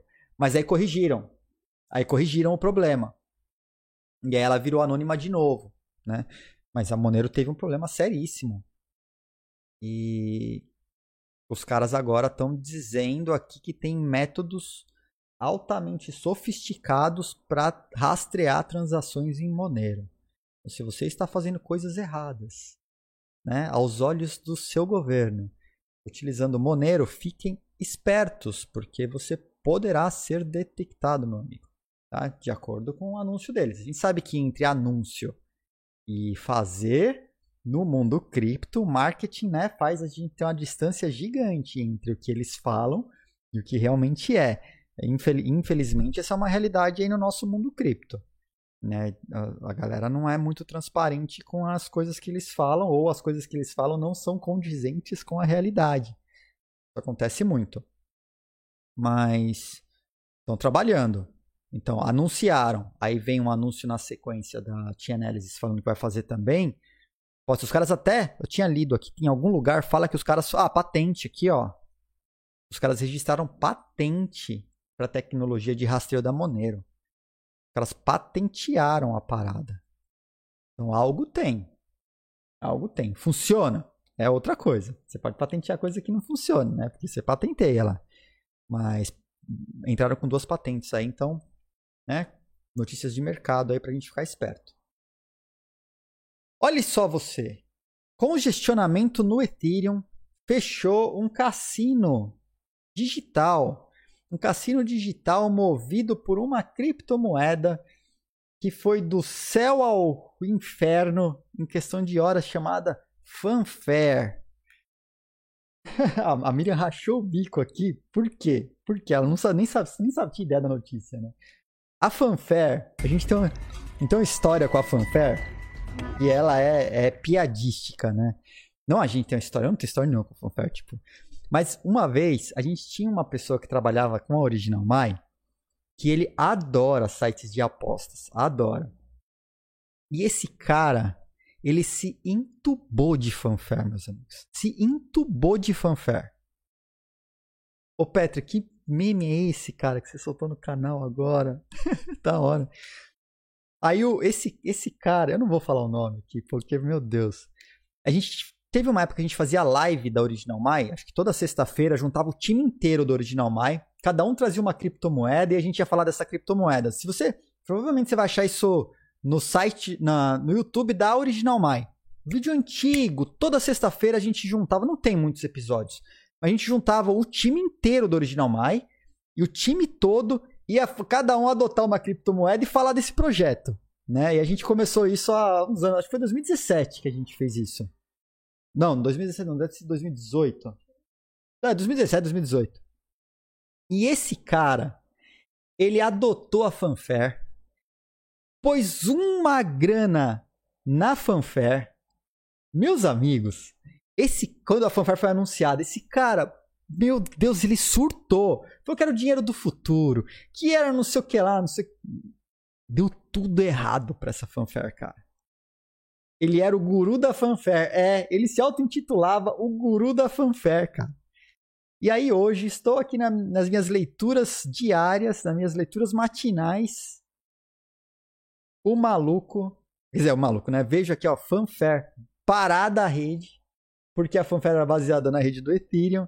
E Ethereum está altamente congestionado e parou as transações, cara. A galera deve estar tá maluca, ó. A gente temporariamente fechou nossos cassinos por causa do congestionamento da rede do Ethereum. É impossível rodar os nossos games no formato atual. E aí, cara, e aí, tudo isso era baseado, né, na Fanfare, ó, a, a, a empresa pai, ó, era da Fanfare Technologies, né? Ainda permite que o usuário crie o wallet, mantenha lá o wallet não custodial, que é com eles, né? O wallet não custodial é aquela que você tem a wallet, mas você não tem as criptos, porque quem tem a, a, a chave privada é outro, né? E aí o token é fã, né? O site de apostas aqui com token fã. Cara, que, que badaras, né? F. F fanfare. F de fanfare. Solta um F de fanfare aí no chat Enquanto eu faço o seguinte, vamos olhar, eu nem olhei o preço da fanfare, mas eu vou abrir aqui, ó. Eu vou abrir. Vou abrir, a gente vai olhar o preço da fanfare para amanhã. Nem olhei ainda, vou abrir aqui junto com vocês, vamos descobrir juntos, né? Da fanfare. Fanfare. Fan. Estará positiva ou negativa amanhã, dia 13. Não vou nem chutar o preço, vamos só ver se ela vai estar positiva ou negativa. Eu já estou abrindo já para não esquecer, para não esquecer, tá? Então olha só, vou pôr, pôr na tela aqui. A gente tinha visto carregando, né? Vamos ver fanfare. Vamos ver, estou abrindo junto aqui, ó. Não tem ideia. Vamos descobrir. Fanfare, não tem fan token, fan token aqui, ó. Token fan. Vamos ver em que pé que tá. Olha! Ah, positivo. O token fan tá 0.02. Olha o caos, cara. Olha o caos que isso aqui. Aqui provavelmente foi a bombada 2018. Então foi 2018. É, foi aqui, foi isso aqui mesmo, cara. Foi isso aqui mesmo, ó. Início de 2000, final de 2017, início de 2018. Tá aqui a porrada. O cara, ele se entubou de fanfare dessa porcaria dessa shitcoin no topo, meu amigo. No topo. O cara, o cara se entubou de uma maneira absurda dessa desgraça dessa moeda. E a gente falando, cara, não é assim, meu. É ICO, a gente não sabe, não é. Não, porque vai ser o futuro dos jogos e não sei o que. O cara, o cara se entubou. Meu, F total. F total. Né? E aí, mano, olha o que, que aconteceu com essa fanfare. É isso aqui, eu, eu, eu, a minha lembrança da fanfare é esse longo prazo de 2019, tá, 2018, aí 2019 até agora. Oxi, olha só, ela deu uma pampada aqui, ó. Eita! Nas, eh, subiu e morreu? Deve ter. Cara, se caçar, vai achar alguma coisa aqui no começo desse ano falando da fã. Deve ter tido algum lançamento. E a galera deu uma empolgada aí, mas. Hum, caixão de novo. Caixão. Olha. Olha, ela tá positiva agora, mas tá caixão ali, hein? Ai, que burro, dá zero pra ele. Ó, eu tava falando, tava positiva. Tô falando aqui em tempo real. Em tempo real. Isso aqui acontece em tempo real, né? Já Viveu e morreu. Já de novo, né? Viveu e morreu imediatamente. o miojo ali, aplicou conceitos reversos de análise gráfica. É, eu acho que foi isso. Ah, meu Deus, F, F total. F total. Viveu, morreu. Viveu, já tá, tava ah, verde, já tá vermelho de novo, né? Então é isso aí, tá aberto, tá aberto. Aí, ó, variação da fanfare fan, né? Estará positivo ou negativo amanhã. Galera aí pesadamente no negativo, né? Os bloquitos aí. Então tá aberto, galera, tá aberto aí. O gráfico tava espelhado. tá, então, tá aí. Cadê? É esse aqui? É, é, esse aqui da fanfare. Continuando, né, ia falar aí sobre Primo Rico, entrou no nosso tópico, tá, tá, eu não coloquei aqui, mas tem notícias de mercado, né, já estamos ali no bloco purple, no bloquinho roxo. O Primo Rico, o, o Lucas, né, escreveu lá na Cointelegraph, um artigo, sobre o Primo Rico dando alguns motivos para a galera fazer investimentos em Bitcoin. Né? Então vale a pena, tá?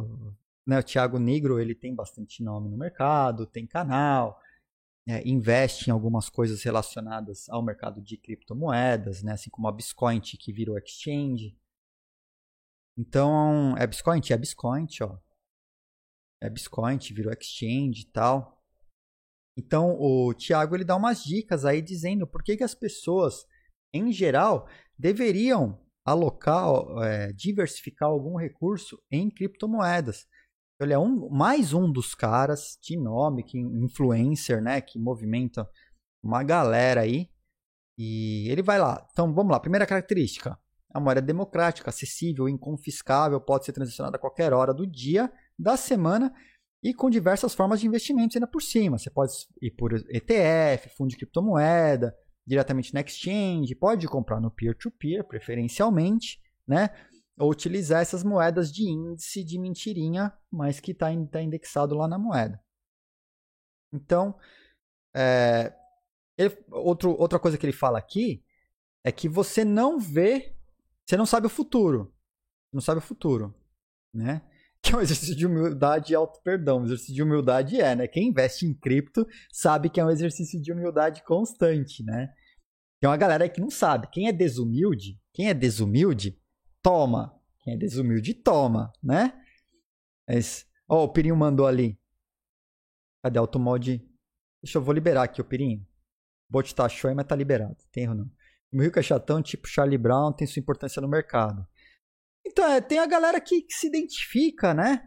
Eu acho que, por exemplo, para uma, pra uma galera aí do mercado, a galera me abomina, cara. Me abomina, sou um puta de um chatão, não manjo nada. E beleza, e tudo bem. Acho que né, a galera se identifica, assim, e, e ok, né? É, e, e, vai que vai. Ele tem uma, tem uma galera que segue o que ele fala, assim, forte, né? Tem importância no mercado. Todos temos. O bloco tem sua importância no mercado, cara. O bloco, o bloco é, o bloco é influenciador também, influenciador também. O que a gente aprende junto aqui muitas vezes, eu sei que isso vai ser replicado e o, o próprio bloco como um todo, tá? O, o Morning Crypto ele não existe sem o bloco e o bloco não existe o Morning Crypto. Acho que a gente está todo mundo junto aqui no mesmo barraco. A única coisa é que eu tô, eu sou o cara que passa vergonha, né? Eu sou o pateta que está na frente da câmera aqui passando vergonha. O, mas o bloco tem sua importância, participa, e toda essa informação a gente vai replicar de alguma maneira para os outros. E assim, é óbvio que a gente sempre vai botar culpa em alguém, né? Por exemplo, eu vou botar culpa das coisas erradas no Fábio Oliva. Eu vou sacrificar uma do Pump. A gente sempre vai jogar culpa em alguém. Pode ter certeza. O, o bloco vai botar a culpa em mim. Não, eu vi lá no Ed. Né? Vai, a gente vai errar, vai botar a culpa em alguém e segue, segue a vida. Segue a vida, é assim que funciona. A gente sempre vai achar alguém para botar a culpa. Né? Até por isso que a gente a gente prefere usar exchange do que, do que ter a nossa própria wallet, gerir nosso próprio recurso, né? É. Ó, Diego, você nunca receberá críticas de pessoas que manjam mais que você. Críticas desconstrutivas. Ah, recebe? Eu não entendi direito a piada, ô Diego. Eu minha, a, não, não captei direito, mas mas deve ser isso aí, deve estar tá certo, cara. Você tá certo. Eu... Vou botar a culpa em você também, Diego. É isso aí, cara. tá. Então é isso. Aí ele vem, né? Não sabemos o futuro. Bitcoin pode ser uma moeda com aceitação global ou pode simplesmente ser derrotada por outras criptos, né? O ponto é, você gostaria de prever o futuro? Todos nós gostaríamos, né? É, eu gostaria de, quando eu, eu minerei as, as moedinhas, poucas bitcoins lá atrás em 2011, eu gostaria de ter previsto o futuro e visto que o bitcoin custava centavos na época e que seria custaria hoje, né, milhares, centenas de milhares de reais. Mas não tive essa visão. Então, que ele fala aqui é, por isso a diversificação é a melhor forma e mais inteligente de se expor a um ativo, porque ninguém tem bola de cristal, né, com potencial ao mesmo tempo que minimiza os riscos no caso de fracasso. A diversificação é um exercício de auto-perdão e humildade. Auto-perdão para nos darmos o direito de errar sem sermos muito prejudicados, e humildade para admitir que até as nossas maiores convicções podem estar erradas. Concordo em gênero, número e grau com a fala do, do, do primo rico aí. Né? Ah, o outro motivo para ele né, é que há um fim no Bitcoin, referindo ao suprimento limitado, tal, aqui ele fala da escassez. Né? Como existe uma escassez, a gente tem uma porta de entrada que não muda o tamanho. a gente tem um público que cada vez mais conhece esse mercado. E tem o medo do Bitcoin virar uma moeda, e as pessoas começaram a utilizá-lo cada vez mais, e o medo da criptomoeda virar uma reserva de valor mundialmente aceita. A escassez é algo muito forte, que vale muito. Qual o valor de algo que é impossível ser duplicado? Né? E aqui eu faço um complemento. Não é só a escassez. Muita gente olha o Bitcoin pelo fato dele ser escasso. Óbvio que é importantíssimo. É importantíssimo. A escassez é um fator importantíssimo na política monetária, na política econômica do Bitcoin. Mas não é só ela. Né? Não é só ela. ela. Elas se complementam. Então, esse conjunto de coisas que o Bitcoin é fazem com que ele seja o primeiro no mercado e tenha toda essa força. Tá? Então, é... e ele fala que o último motivo, né, ele aponta é a convexidade, que é se expor a situações que você tem mais a ganhar do que a perder. Se você perdeu o que você aplicou, ah, você pode perder o que você aplicou, né? Você, é... ou pode multiplicar o valor investido em milhares de vezes. Então, essa convexidade, você tem a oportunidade de trabalhar essa convexidade. Principalmente se você se expor a mais de um ativo, você diversificar. Não, obviamente, não ancorar tudo no Bitcoin ou não ancorar tudo na Dogecoin. Né? muito menos ancorar todos os seus bloquitos em uma só aposta. Né? A gente Essa sabe pode disso. ser minerado, mas depois do 21 milhões. Não, não pode. Depois dos 21 milhões, no caso do Bitcoin, ele, ele encerra a mineração e aí os mineradores passam a viver só das FIIs de transação.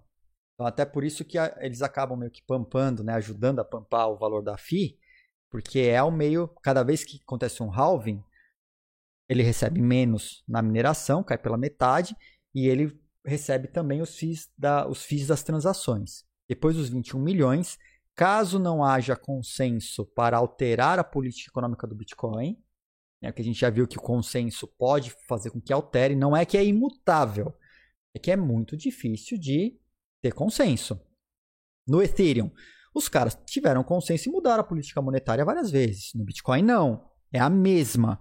É a mesma filosofia, a mesma coisa que está lá desde o início. Né? Mas eles, teoricamente, viveriam de taxas. Né?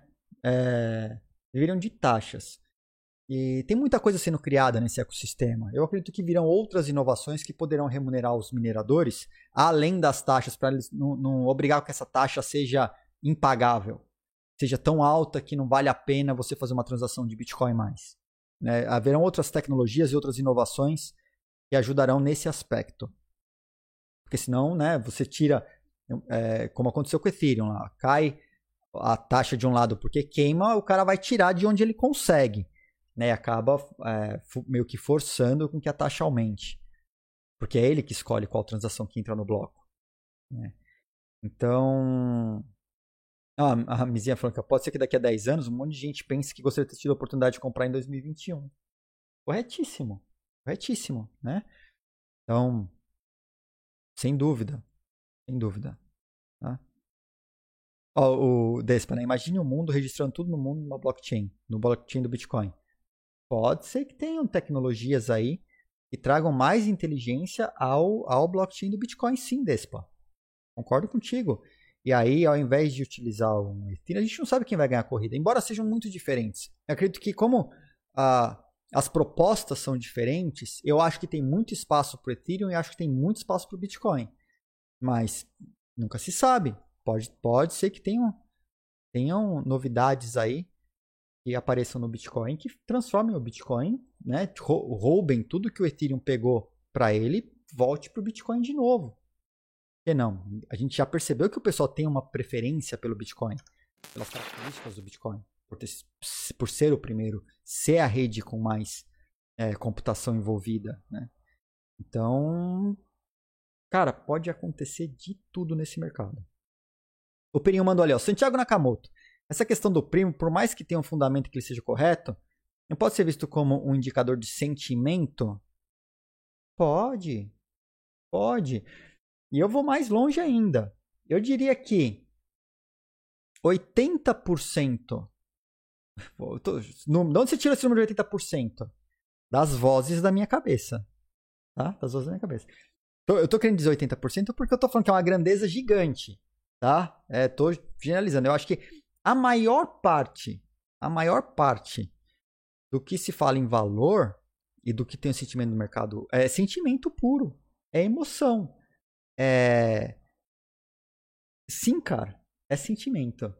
Ah, é sentimento. Quem não entrou com o sentimento de entrar, e esse movimento ele vai aumentando. Quanto mais pessoas, quanto mais pessoas entendendo melhor, falando bem, ou mesmo especulando em cima, é um sentimento que envolve, envolve de que você tem que estar tá envolvido com aquilo agora.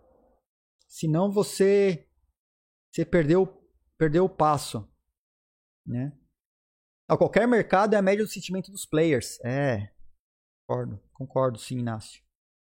O Despa mandou, já estão querendo PES vacina em blockchain. Aí é só início.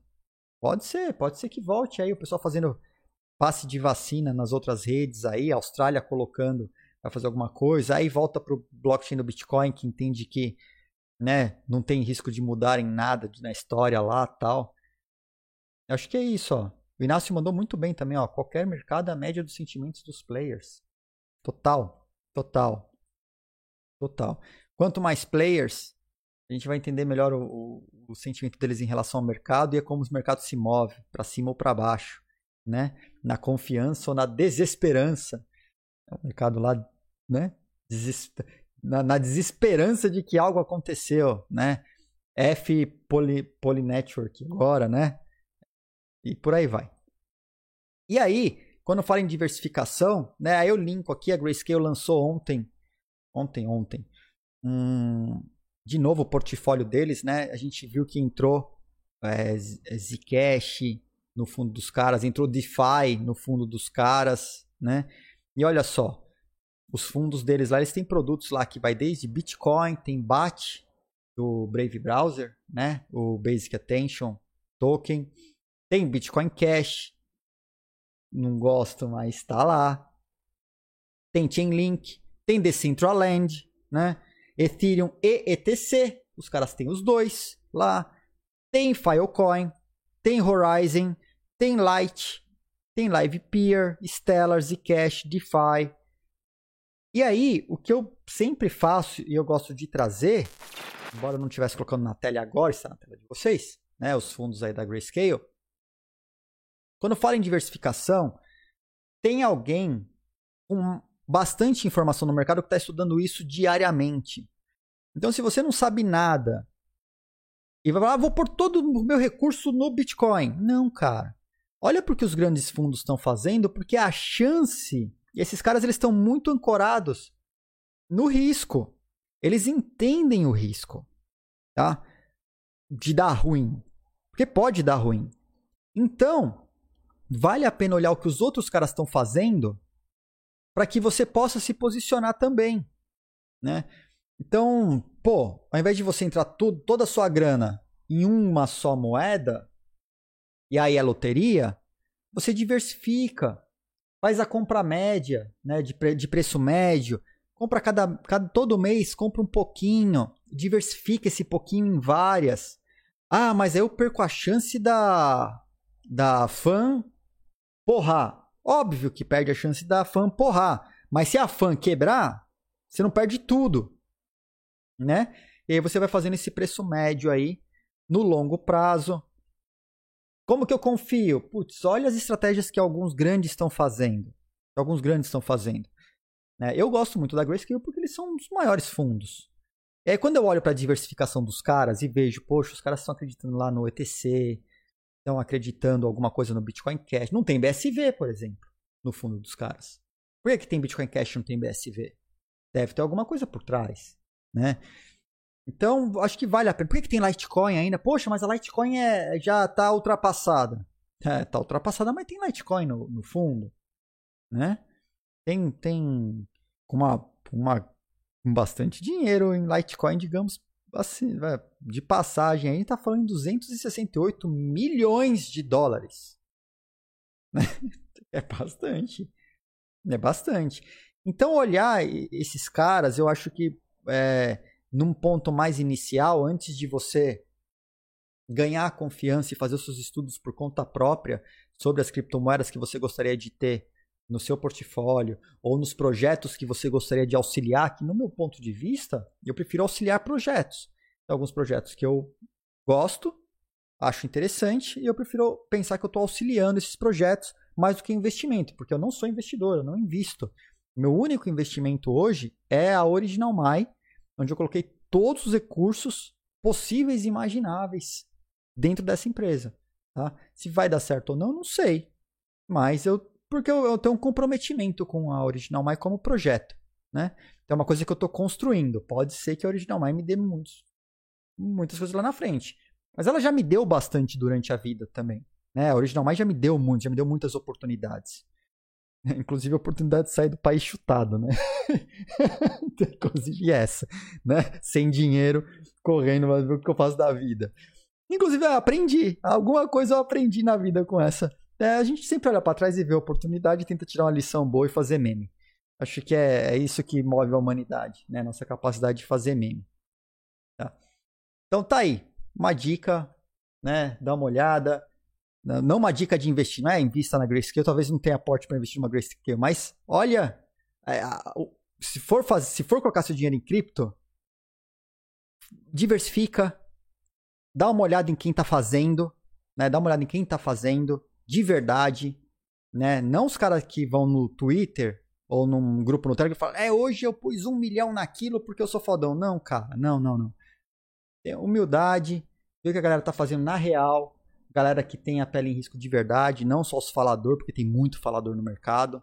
Tem uns caras muito garganta, falastrão pra caramba. E principalmente esse que fala, não, deixa sua grana comigo que eu faço para você. Meu amigo, meu amigo, criptomoeda não é para você deixar na mão dos outros fazerem por você. Tá? Se você fazendo por você já dá, a chance de dar errado é alta, deixar na mão dos outros. Ah, eu vou trazer sempre o exemplo dos 500 bitcoins que é do caso que aconteceu lá na, no Bitcoin Brasil. Tá? Lembrem-se do caso dos 500 bitcoins. Tá? Lembrem-se sempre desse caso e busquem, busquem informações sobre esse caso. Tá? Que é basicamente o cara virou para o mercado. Ah, eu, eu invisto para você porque eu sou foda. Aí começou a levantar Bitcoin numa galera. É, Bitcoin era barato na época, né? Aí, meu amigo, o cara juntou 500 Bitcoin do povo, acreditando que ele estava fazendo investimento pela galera. O cara ficava, não, porque eu investi, olha o retorno, olha o retorno, olha não sei o que lá. E aí, cara, ele sumiu os 500 Bitcoins da galera. Douglas Boldrini. Douglas Boldrini. Procurem aí que esse cara causou no mercado. Eu sei que tem gente caçando ele até hoje. Né? Foram achar e viajar Panamá e outros países e acharam e o cara fugiu com 500 bitcoins no bolso aí. Eu diria que o cara pode fugir por um bom tempo, né? E ter uma vida razoavelmente boa aí e se esconder, né, com vontade, que é muito fácil. Com, esse tanto de dinheiro que ele que ele levou da galera, tá? Assim, não deixem seus bitcoins na mão de outros. É... É, é, é, Diego. É dessa. dessa é, aprendizes dessa era aí, cara. Aprendizes dessa era. Né? Os caras cara sabem como dar golpe. E tem gol, golpista não falta, né? Golpista não falta. Bom, olha só que interessante. A Uniswap tá gerando FII, hein? Tá gerando FII. Agora os caras já geraram mais de um bilhão em FIIs para os liquidity providers, para as LPs do, do, da Uniswap. Tá? O que, que é liquidity provider? É aquele fundo onde você coloca criptomoeda, você ajuda a, a exchange, né? Porque ela vai manter aquele fundo e vai fazer os pares. Então, a gente já estudou Uniswap aqui. E aí você recebe os FIIs das transações. Obviamente, é, proporcional à sua participação na, no fundo, né? Então, todos os FIIs das transações, você recebe uma porcentagemzinha lá. E aí a galera achou um meio de fazer uma renda passiva. ao invés de deixar seu, seu, seu Ether, sua criptomoeda parada na wallet, você empresta ela, deixa ela no fundo para ajudar o fundo e recebe os FIIs das transações aí, tudo gerenciado por smart contracts, né? Então, tá aí um bilhão de dólares em FIIs é, distribuídas proporcionalmente aos participantes do fundo. Legal, né? Eu acho que hum, hum, coisas interessantes acontecendo. O pessoal fala, ah, mas tem coisa mais nova que Uniswap. Tem, tem, tem. Olha, olha a galera sendo hackeada. Vai lá para Pancake, vai lá por seu projetinho numas, numa, num, num, nos, nos DeFi na Pancake lá, com as pane acontecendo lá. Óbvio, não é que a Uniswap é, é, é infalível. Cara, pode, sem sombra de dúvidas, pode ter um erro no smart contract da Uniswap que vai permitir os caras drenarem quilos de criptomoedas, sem sombra de dúvidas, tá? Mas é que tá funcionando há mais tempo, é que tá, tá foi a primeira inovação nesse aspecto, né? Então, acompanha, acompanha, acompanha, vale a pena ver o que está acontecendo, as inovações nesse nesse universo aqui. Na aula, na aula do curso lá da Tata, que ela já, acho que subiu para a plataforma já, inclusive, eu falo bastante de Uniswap, como Uniswap funciona. Mas não precisa pagar o curso também se não quiser. Aqui, quem é do Morning Crypto tem informação de graça. Você vai achar esse é, o vídeo falando da Uniswap como funciona no YouTube. É, é um vídeo já mais antigo, né? Já, estamos no episódio 64. Num dos episódios aí, a gente traz as diferenças entre diversos DeFi, diversos exchanges descentralizadas e como que funciona a Uniswap. Tem um que a gente vai mais no detalhe de como isso funciona. Tá? É um vídeo mais antigo aí, mas tem. Mas quem está no curso da Tata lá também se encontra lá. Bom, então vamos, vamos, vamos continuar agora falando. Vamos falar de Polychain, né? Depois Poly, Polynetwork. Cadê aqui, ó? Ah, o Despa colocou ali, é só o gas, baixar que o que o BS, BSC vai a zero. É, eu, eu tenho diversas considerações né, em, em relação à Binance Smart Chain, porque a gente sabe que ah, ela é descentralizada, tem 20 e poucos nós. Tá, mas quem são os detentores da maior parte das moedas daquele Proof of Stake? É a Binance, meu amigo. É a Binance os caras controlam tudo sozinhos lá. Ah, mas é, não, não é descentralizada, mas os caras detêm toda a moeda da governança do negócio. É óbvio que não é descentralizado assim, né? Controle tá com a Binance. Controle tá com a Binance. E aparentemente até agora não abriram mão desse controle, né? Então vamos lá. Vamos falar um pouquinho de Poly Network e da né, tá acontecendo. Até até pouco tempo atrás, ele começou, ele começou ontem a retornar, né? O pessoal tá até 11 até 11 da noite. Ah, não, atualização. Dia 12 é, até meia-noite aí. Teve é, ele veio ontem, né, foi, o chat falou inclusive que ele já tinha começado a retornar os fundos. E começou mesmo. Começou mesmo, né? E até meia-noite eram 342 milhões, tal. E o cara Ô, Luciano, valeu, valeu. Valeu pelos dois meses, cara. Tamo junto. Tamo junto, ó. Até trocou o Bitcoin aí, ó. Tá com Bitcoin é, Purple agora, né? E aí os caras ficam nessa dúvida, né? Se o cara era de dentro, se o cara era de fora, em que pé que tá. A gente viu aqui sobre o, o possível, possível forma de hack. Muito provavelmente foi o que a gente falou ontem aqui na nossa rede. Aqui no, aqui no Morning Crypto mesmo, né? Eles até falam que é white hacker ou não, né? Vi que o Despa perguntou ali, é white hacker ou não, né? O que eu quero trazer é que assim, o cara tá, o cara tá devolvendo dinheiro. Ele, ele, ele sabe que não conseguiria lavar esse, é, esse monte de cripto, porque as exchanges botaram o cara em blacklists, a Tether listou os caras também, e aí não conseguiria tirar essa grana porque não vai passar ela adiante, né? Olha lá, o cara tá retornando e tal. Aí esse cara, ele fez um ama, cara. Ele fez um Ask Me Anything. Quase que um. Um QA aqui, ó. Por que hackear? Porque é divertido, né? Por que a Poly Network? Porque cross-chain hacking é quente hoje. Vê o que vem acontecendo com a Torchain, né? Outras aí que a gente já viu também. Por que transferir os tokens? Para manter eles seguros.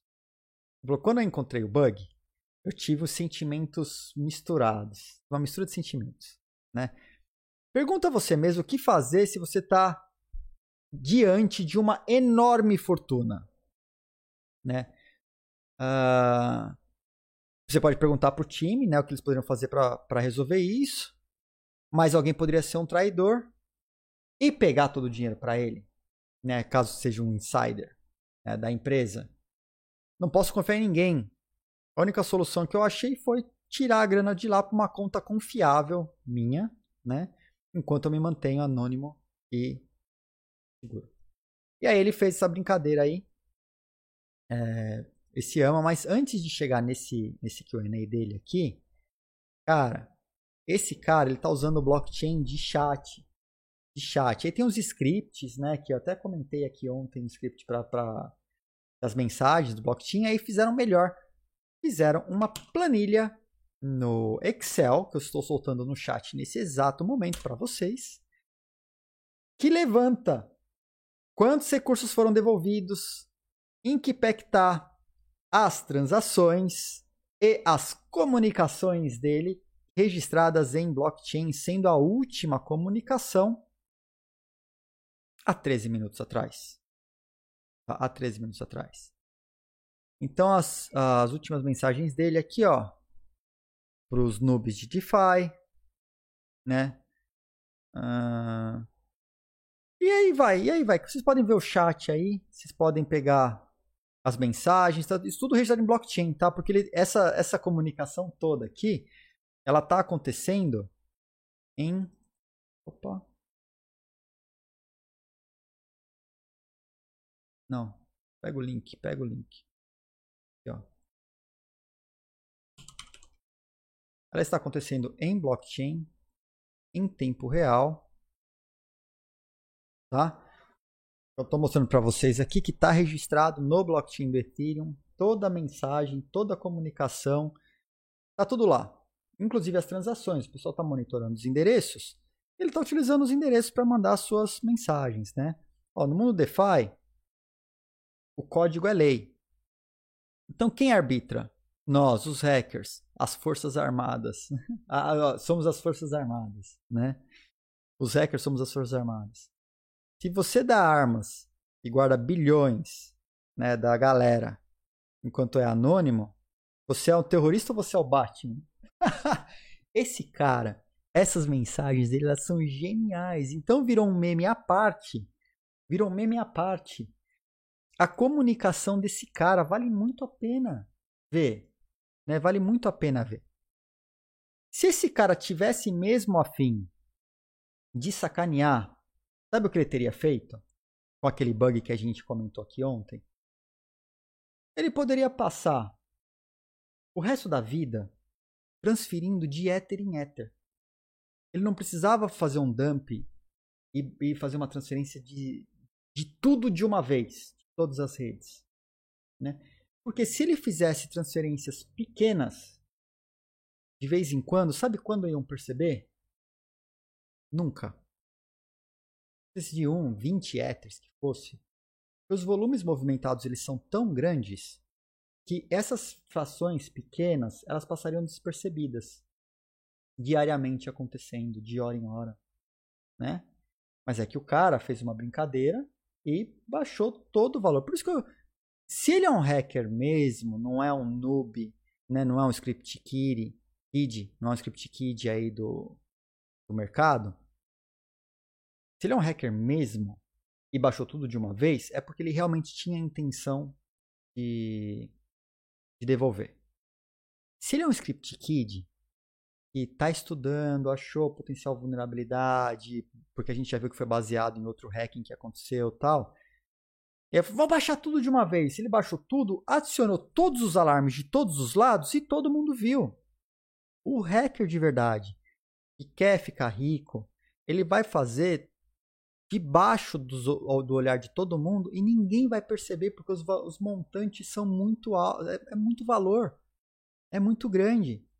Então, se o cara quisesse enriquecer, na real, esse cara teria feito diversas transações de vez em quando, tirando fundos lá. O cara não ia fazer 600 milhões de uma vez só, né? É, o Fábio colocou, hacker é low key, super low key, cara. O cara não aparece. Tá, ele, ele hackeia e não fala, não nada. Agora, o que esse cara tá fazendo e tá fazendo essas piadas e as mensagens e, e tentando se justificar e fazendo piada, pra mim, é um moleque de 15, 17, 19 anos, é uma é molecada, descobriu a falha, tá querendo confete, né?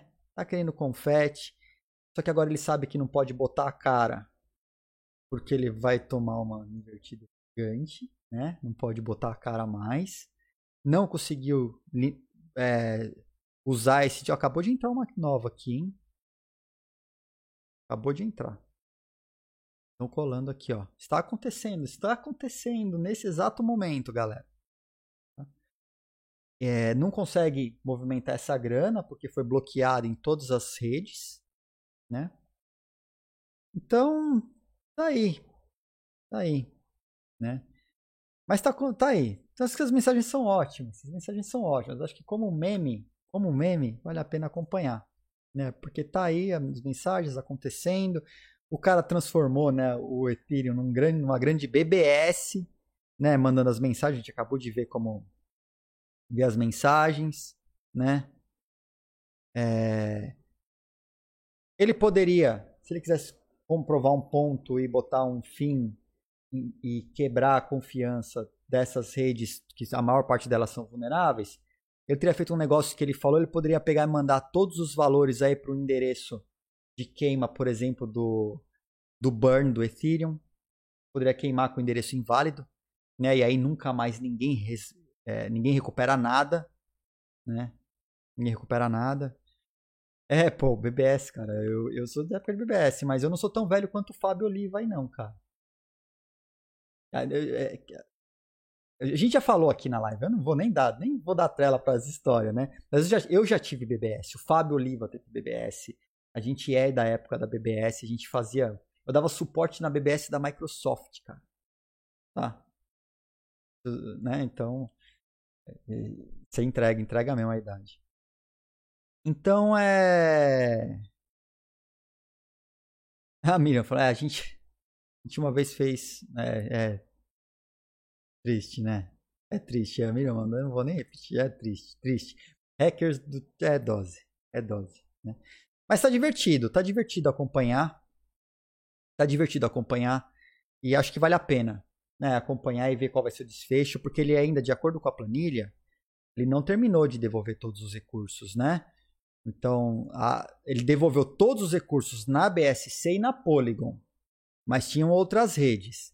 Na, na rede do ETH, alguns valores só não foram todos devolvidos, né? Não, não, não foram todos os tokens de, devolvidos aí ainda. Tá?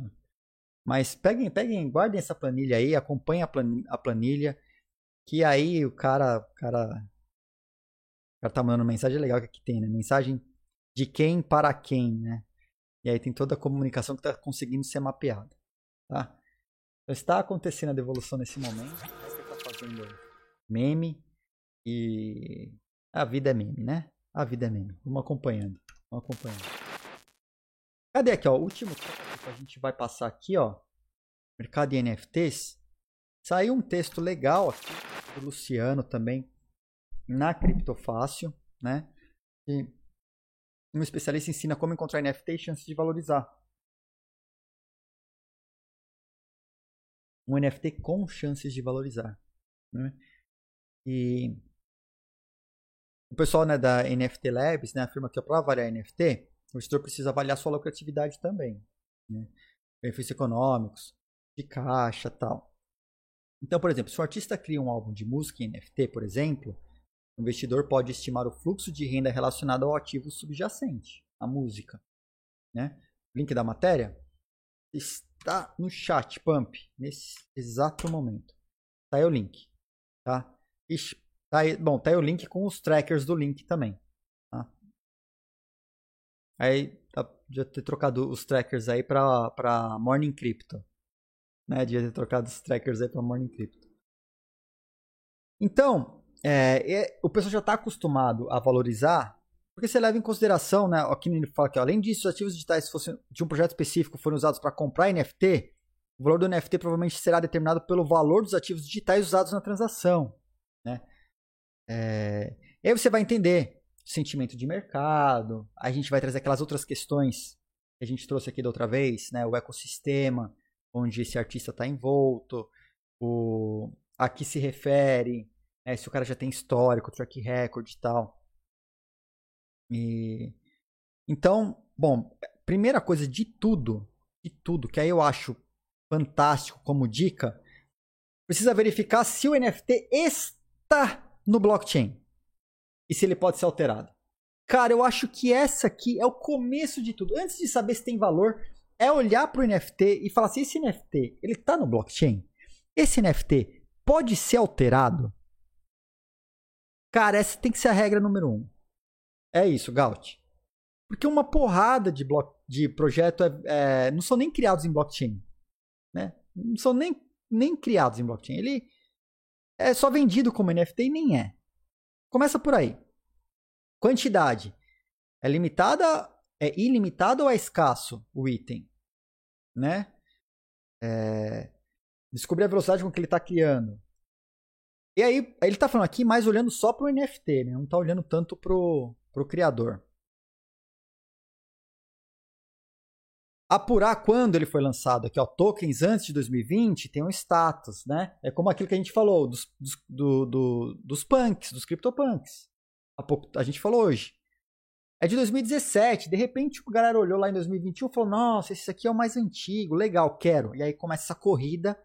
E aí só tem 10 mil. E aí a galera tá pondo o valor que, que quer e vai, né? Outra coisa é ver se ele tem um valor estético ou se ele tem uma comunidade forte por trás. Quem que se relaciona, né? Onde que o artista está inserido? O que foi criado em volta? Né, ó, o NFT forjado por um grande artista tem valor. É, envolver a, a, comunidade gera demanda. É como que isso funciona, né?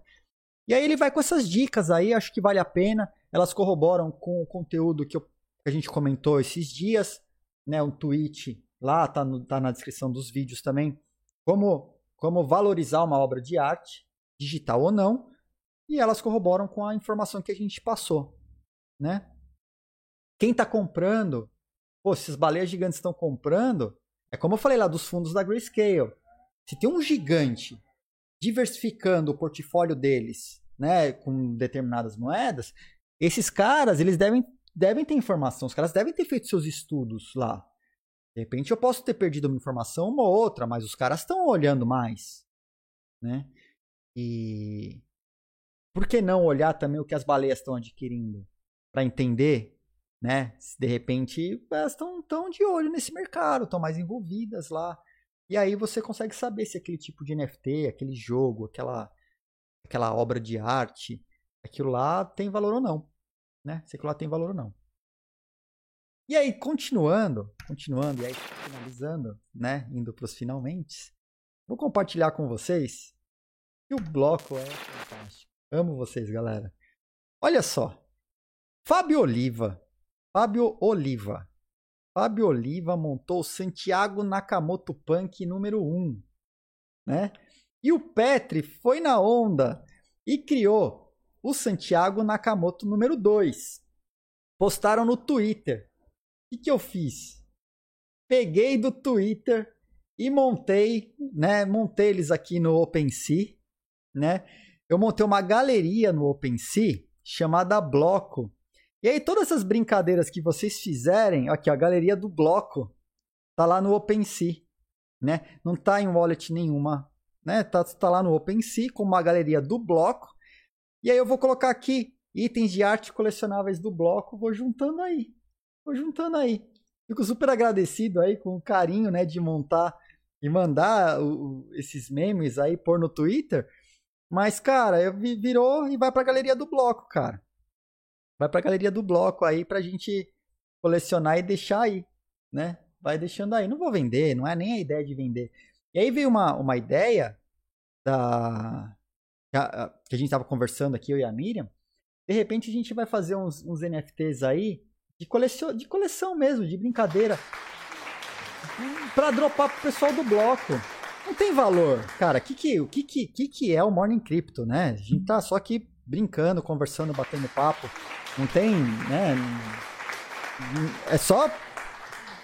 E aí, por, por que que eu fiz? Porque fazia tempo, eu tava querendo, quando a OpenSea anunciou, e a gente viu aqui na live que a OpenSea anunciou que eles iam começar a botar NFT na Polygon, na Polygon, eu tava tempos querendo achar alguma coisa para criar um NFT na Polygon por dentro do OpenSea para ver como que tava a criação, né? Quando vocês fizeram isso ontem e puseram, jogaram no Twitter ontem, ontem puseram no Twitter, eu falei, cara, mas é agora, é agora que eu vou, vou testar a criação de um item na Polygon para ver qual é que é, né? Para ver qual é que é. Então, putz, tá, tá desligada a minha wallet, eu não vou conseguir entrar agora. Beleza, sem problema. Não vou conseguir criar uma para demonstrar agora. Eu vou ter que des desbloquear a, a hardware wallet. Tá conectado. Então eu entrei lá para criar e ver, né, como que ela ia ficar na estando na Polygon, mas eles criam, é, eles só eles criam, né? Para conta não tá na wallet ainda, não tá na wallet ainda, tá? Não tá na wallet ainda. Ela tá só no OpenSea. Então, o OpenSea quando ele cria a, a arte, ele não coloca numa wallet. Então você não paga a fee. Então eu não tenho fees da coletados aqui na Polygon. Ele tem o endereço de contrato, tem o token ID já, mas ela não está fechada na wallet de alguém. Ela está só na minha conta. É isso que eu entendi aqui ou eu estou falando besteira? Não, eu acho que ela está na minha conta, opensea.io barra edios. Né? Então tá aqui. Esse aqui que eu fiz para demonstrar para o pessoal do bloco, esse está na minha wallet. Tá, ó, foi criada na, no OpenSea, estava na minha conta. Aí eu peguei e mandei para mim mesmo na wallet. Aí teve uma transferência na wallet, né? E aí o endereço dele, ele tá no edios.crypto. Opa. edios.crypto. Então, se entrar no edios.crypto, você vê que só tem um não tem os outros dois. Porque eu não transferi. Para criar isso aqui naquela época e transferir, que eu paguei todo o gas, eu gastei mais ou menos é, 30 dólares. Né? A gente tinha visto. Cadê, cadê, cadê? Aqui, ó. Aqui são os cavalos. Cadê? Aqui, aqui a gente vê a, a transação de novo. Ó, vamos ver essa transação aqui, ó. Ah, 24 dólares. 24 dólares, tá? Para fazer para transferir ele para minha wallet, tá? Então teve uma transferência aqui para a wallet custou é, 24 dólares quando eu fiz ele daquela vez. Aqui ele não está na wallet ainda. Eu não transferi ele na wallet da Polygon, que eu, eu não tenho. Eu preciso colocar a minha MetaMask para linkar ela na Polygon. Então vocês vão ver que essa foto aqui, deixa eu voltar aqui, eu criei um, um, chamado uma coleção chamada Minhas Memórias, né, que eu coloquei aquela foto lá, e a galeria do bloco, né, para fazer a, a, galeria do bloco, né, as coisas que vierem do bloco viram, viram NFTs para imortalizá-las, né, mas ela ainda não foi para wallet. Então, se a gente entrar aqui no, no, no Santiago Nakamoto Punk, né, número 1, um, do, que o Fábio Oliva criou, ela não tem transação em blockchain ainda, né, e aí eu precisaria vendê-la para uma wallet, ou transferi-la para uma wallet para poder fazer isso. Tá? Mas tá aí, tá aí. Então, imortalizados, imortalizados. Depois a gente vai ver aí com a rede da Polygon direitinho, fiz de transação, tudo, para imortalizá-las em uma wallet em definitivo, né? Na, na, na, na, minha wallet. Eu fico super agradecido com o presente. Super agradecido com o presente. Se vocês entrarem, eu vou pôr o link aí para vocês. De acordo com ele, já estaria. Eu não sei, eu não consegui achar é, link da transação em si. Viu na galeria, transferir. Cadê? Eu pus um nos detalhes. Eu pus o site, eu pus o link. Cara, quando eu criei aqui atividade website. Cadê o website? Não, é que eu coloquei edios.crypto a galeria do bloco, só que não está na galeria do bloco ainda. Mas quando eu criei esse cara, eu coloquei o link do tweet. Do Twitter. Eu coloquei o link no Twitter. Mas, essa aqui é só a galeria do bloco, pô. Devia estar tá aqui. Por algum motivo, esse metadado não está aqui ainda. E aí eu até tentei editar o metadado, mas olha só que, como que ele fica. Eu não sei se está com alguma pane lá. Ele fica girando, fala que você declinou na wallet, só que a wallet está aqui na minha mão. Pera aí, ó. Se vocês tiverem paciência, aí eu estou desbloqueando a wallet. Só para ver aqui, ó. Cadê?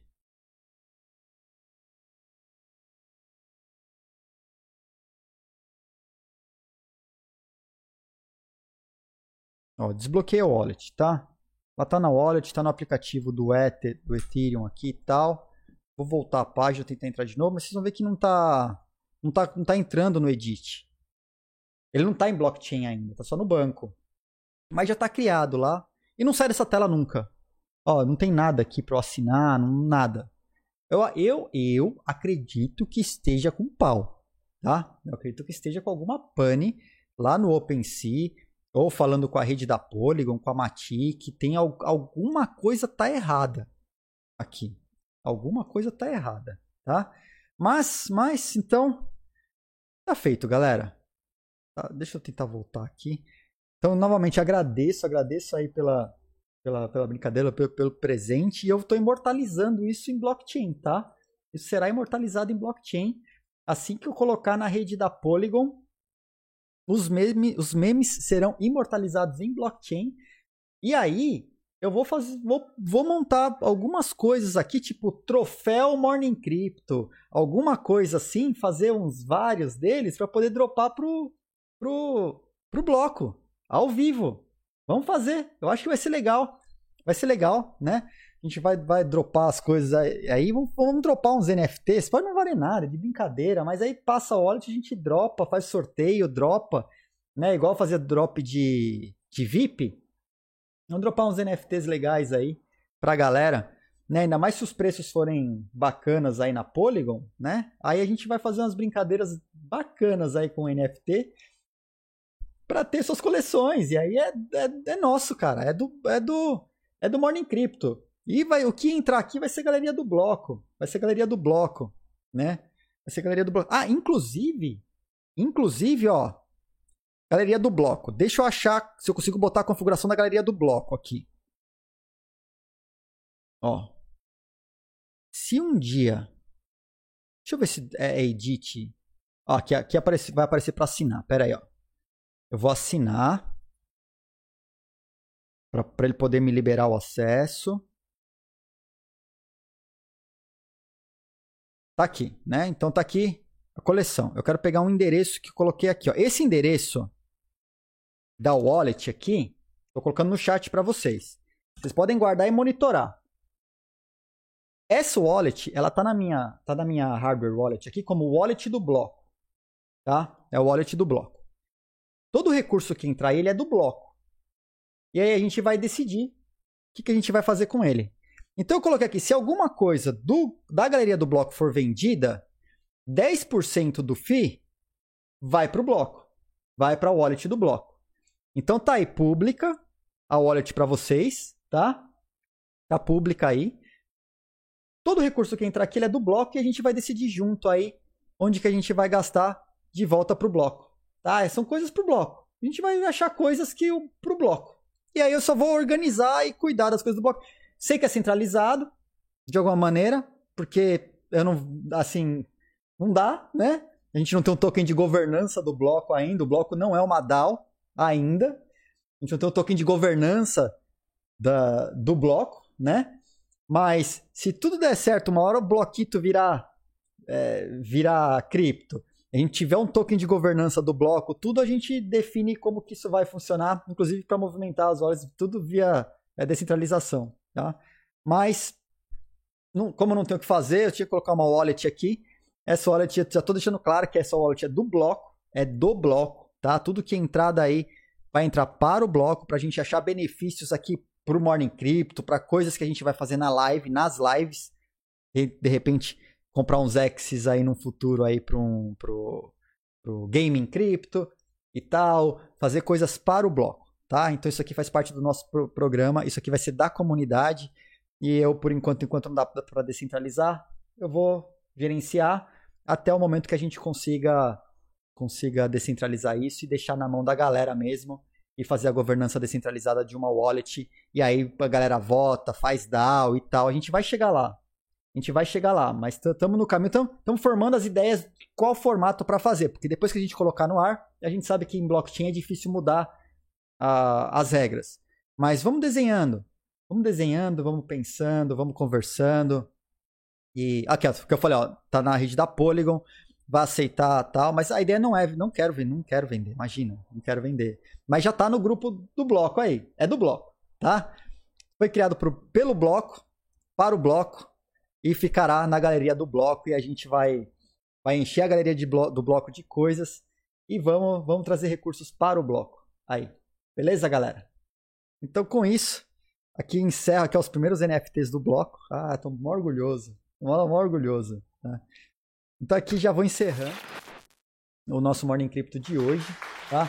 Lembrando que as apostas estão abertas, as apostas estão abertas aí no valor da fanfare para amanhã. Né? E Sobre a Trezor, já falei, vamos acompanhar, vou acompanhar, vou continuar em cima, ver o que dá para fazer. Vamos resolver logo isso. E é isso, galera. Então encerro por aqui o Morning Crypto. Agradeço as participações, mensagens, músicas, piadas, memes e tudo mais. Agora o bloco tem NFT, tá? O bloco tem NFT e, e aqui tá fácil, né? Ó, a galeria do bloco é essa aqui, ó. Joguei no chat. OpenSea Collection do bloco, tá?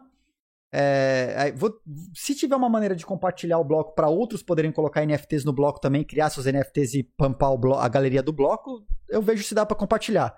Eu acho que não dá. Eu acho que as galerias não são compartilháveis ainda. Eu acho que a galeria é pessoal. Mas acho que a gente achar um jeito, vai. Beleza? Live. Tô de live, tamo aí. Então, galera, é isso. Fico por aqui. Amanhã tem mais Morning Crypto, trazendo mais notícias, mais entretenimento do mundo cripto, do nosso ecossistema, tá? Se cuidem, lembre-se que estamos numa pandemia. Juízo com seus investimentos, galera, muito juízo. A gente se vê amanhã. Grande abraço. Até mais. Tchau.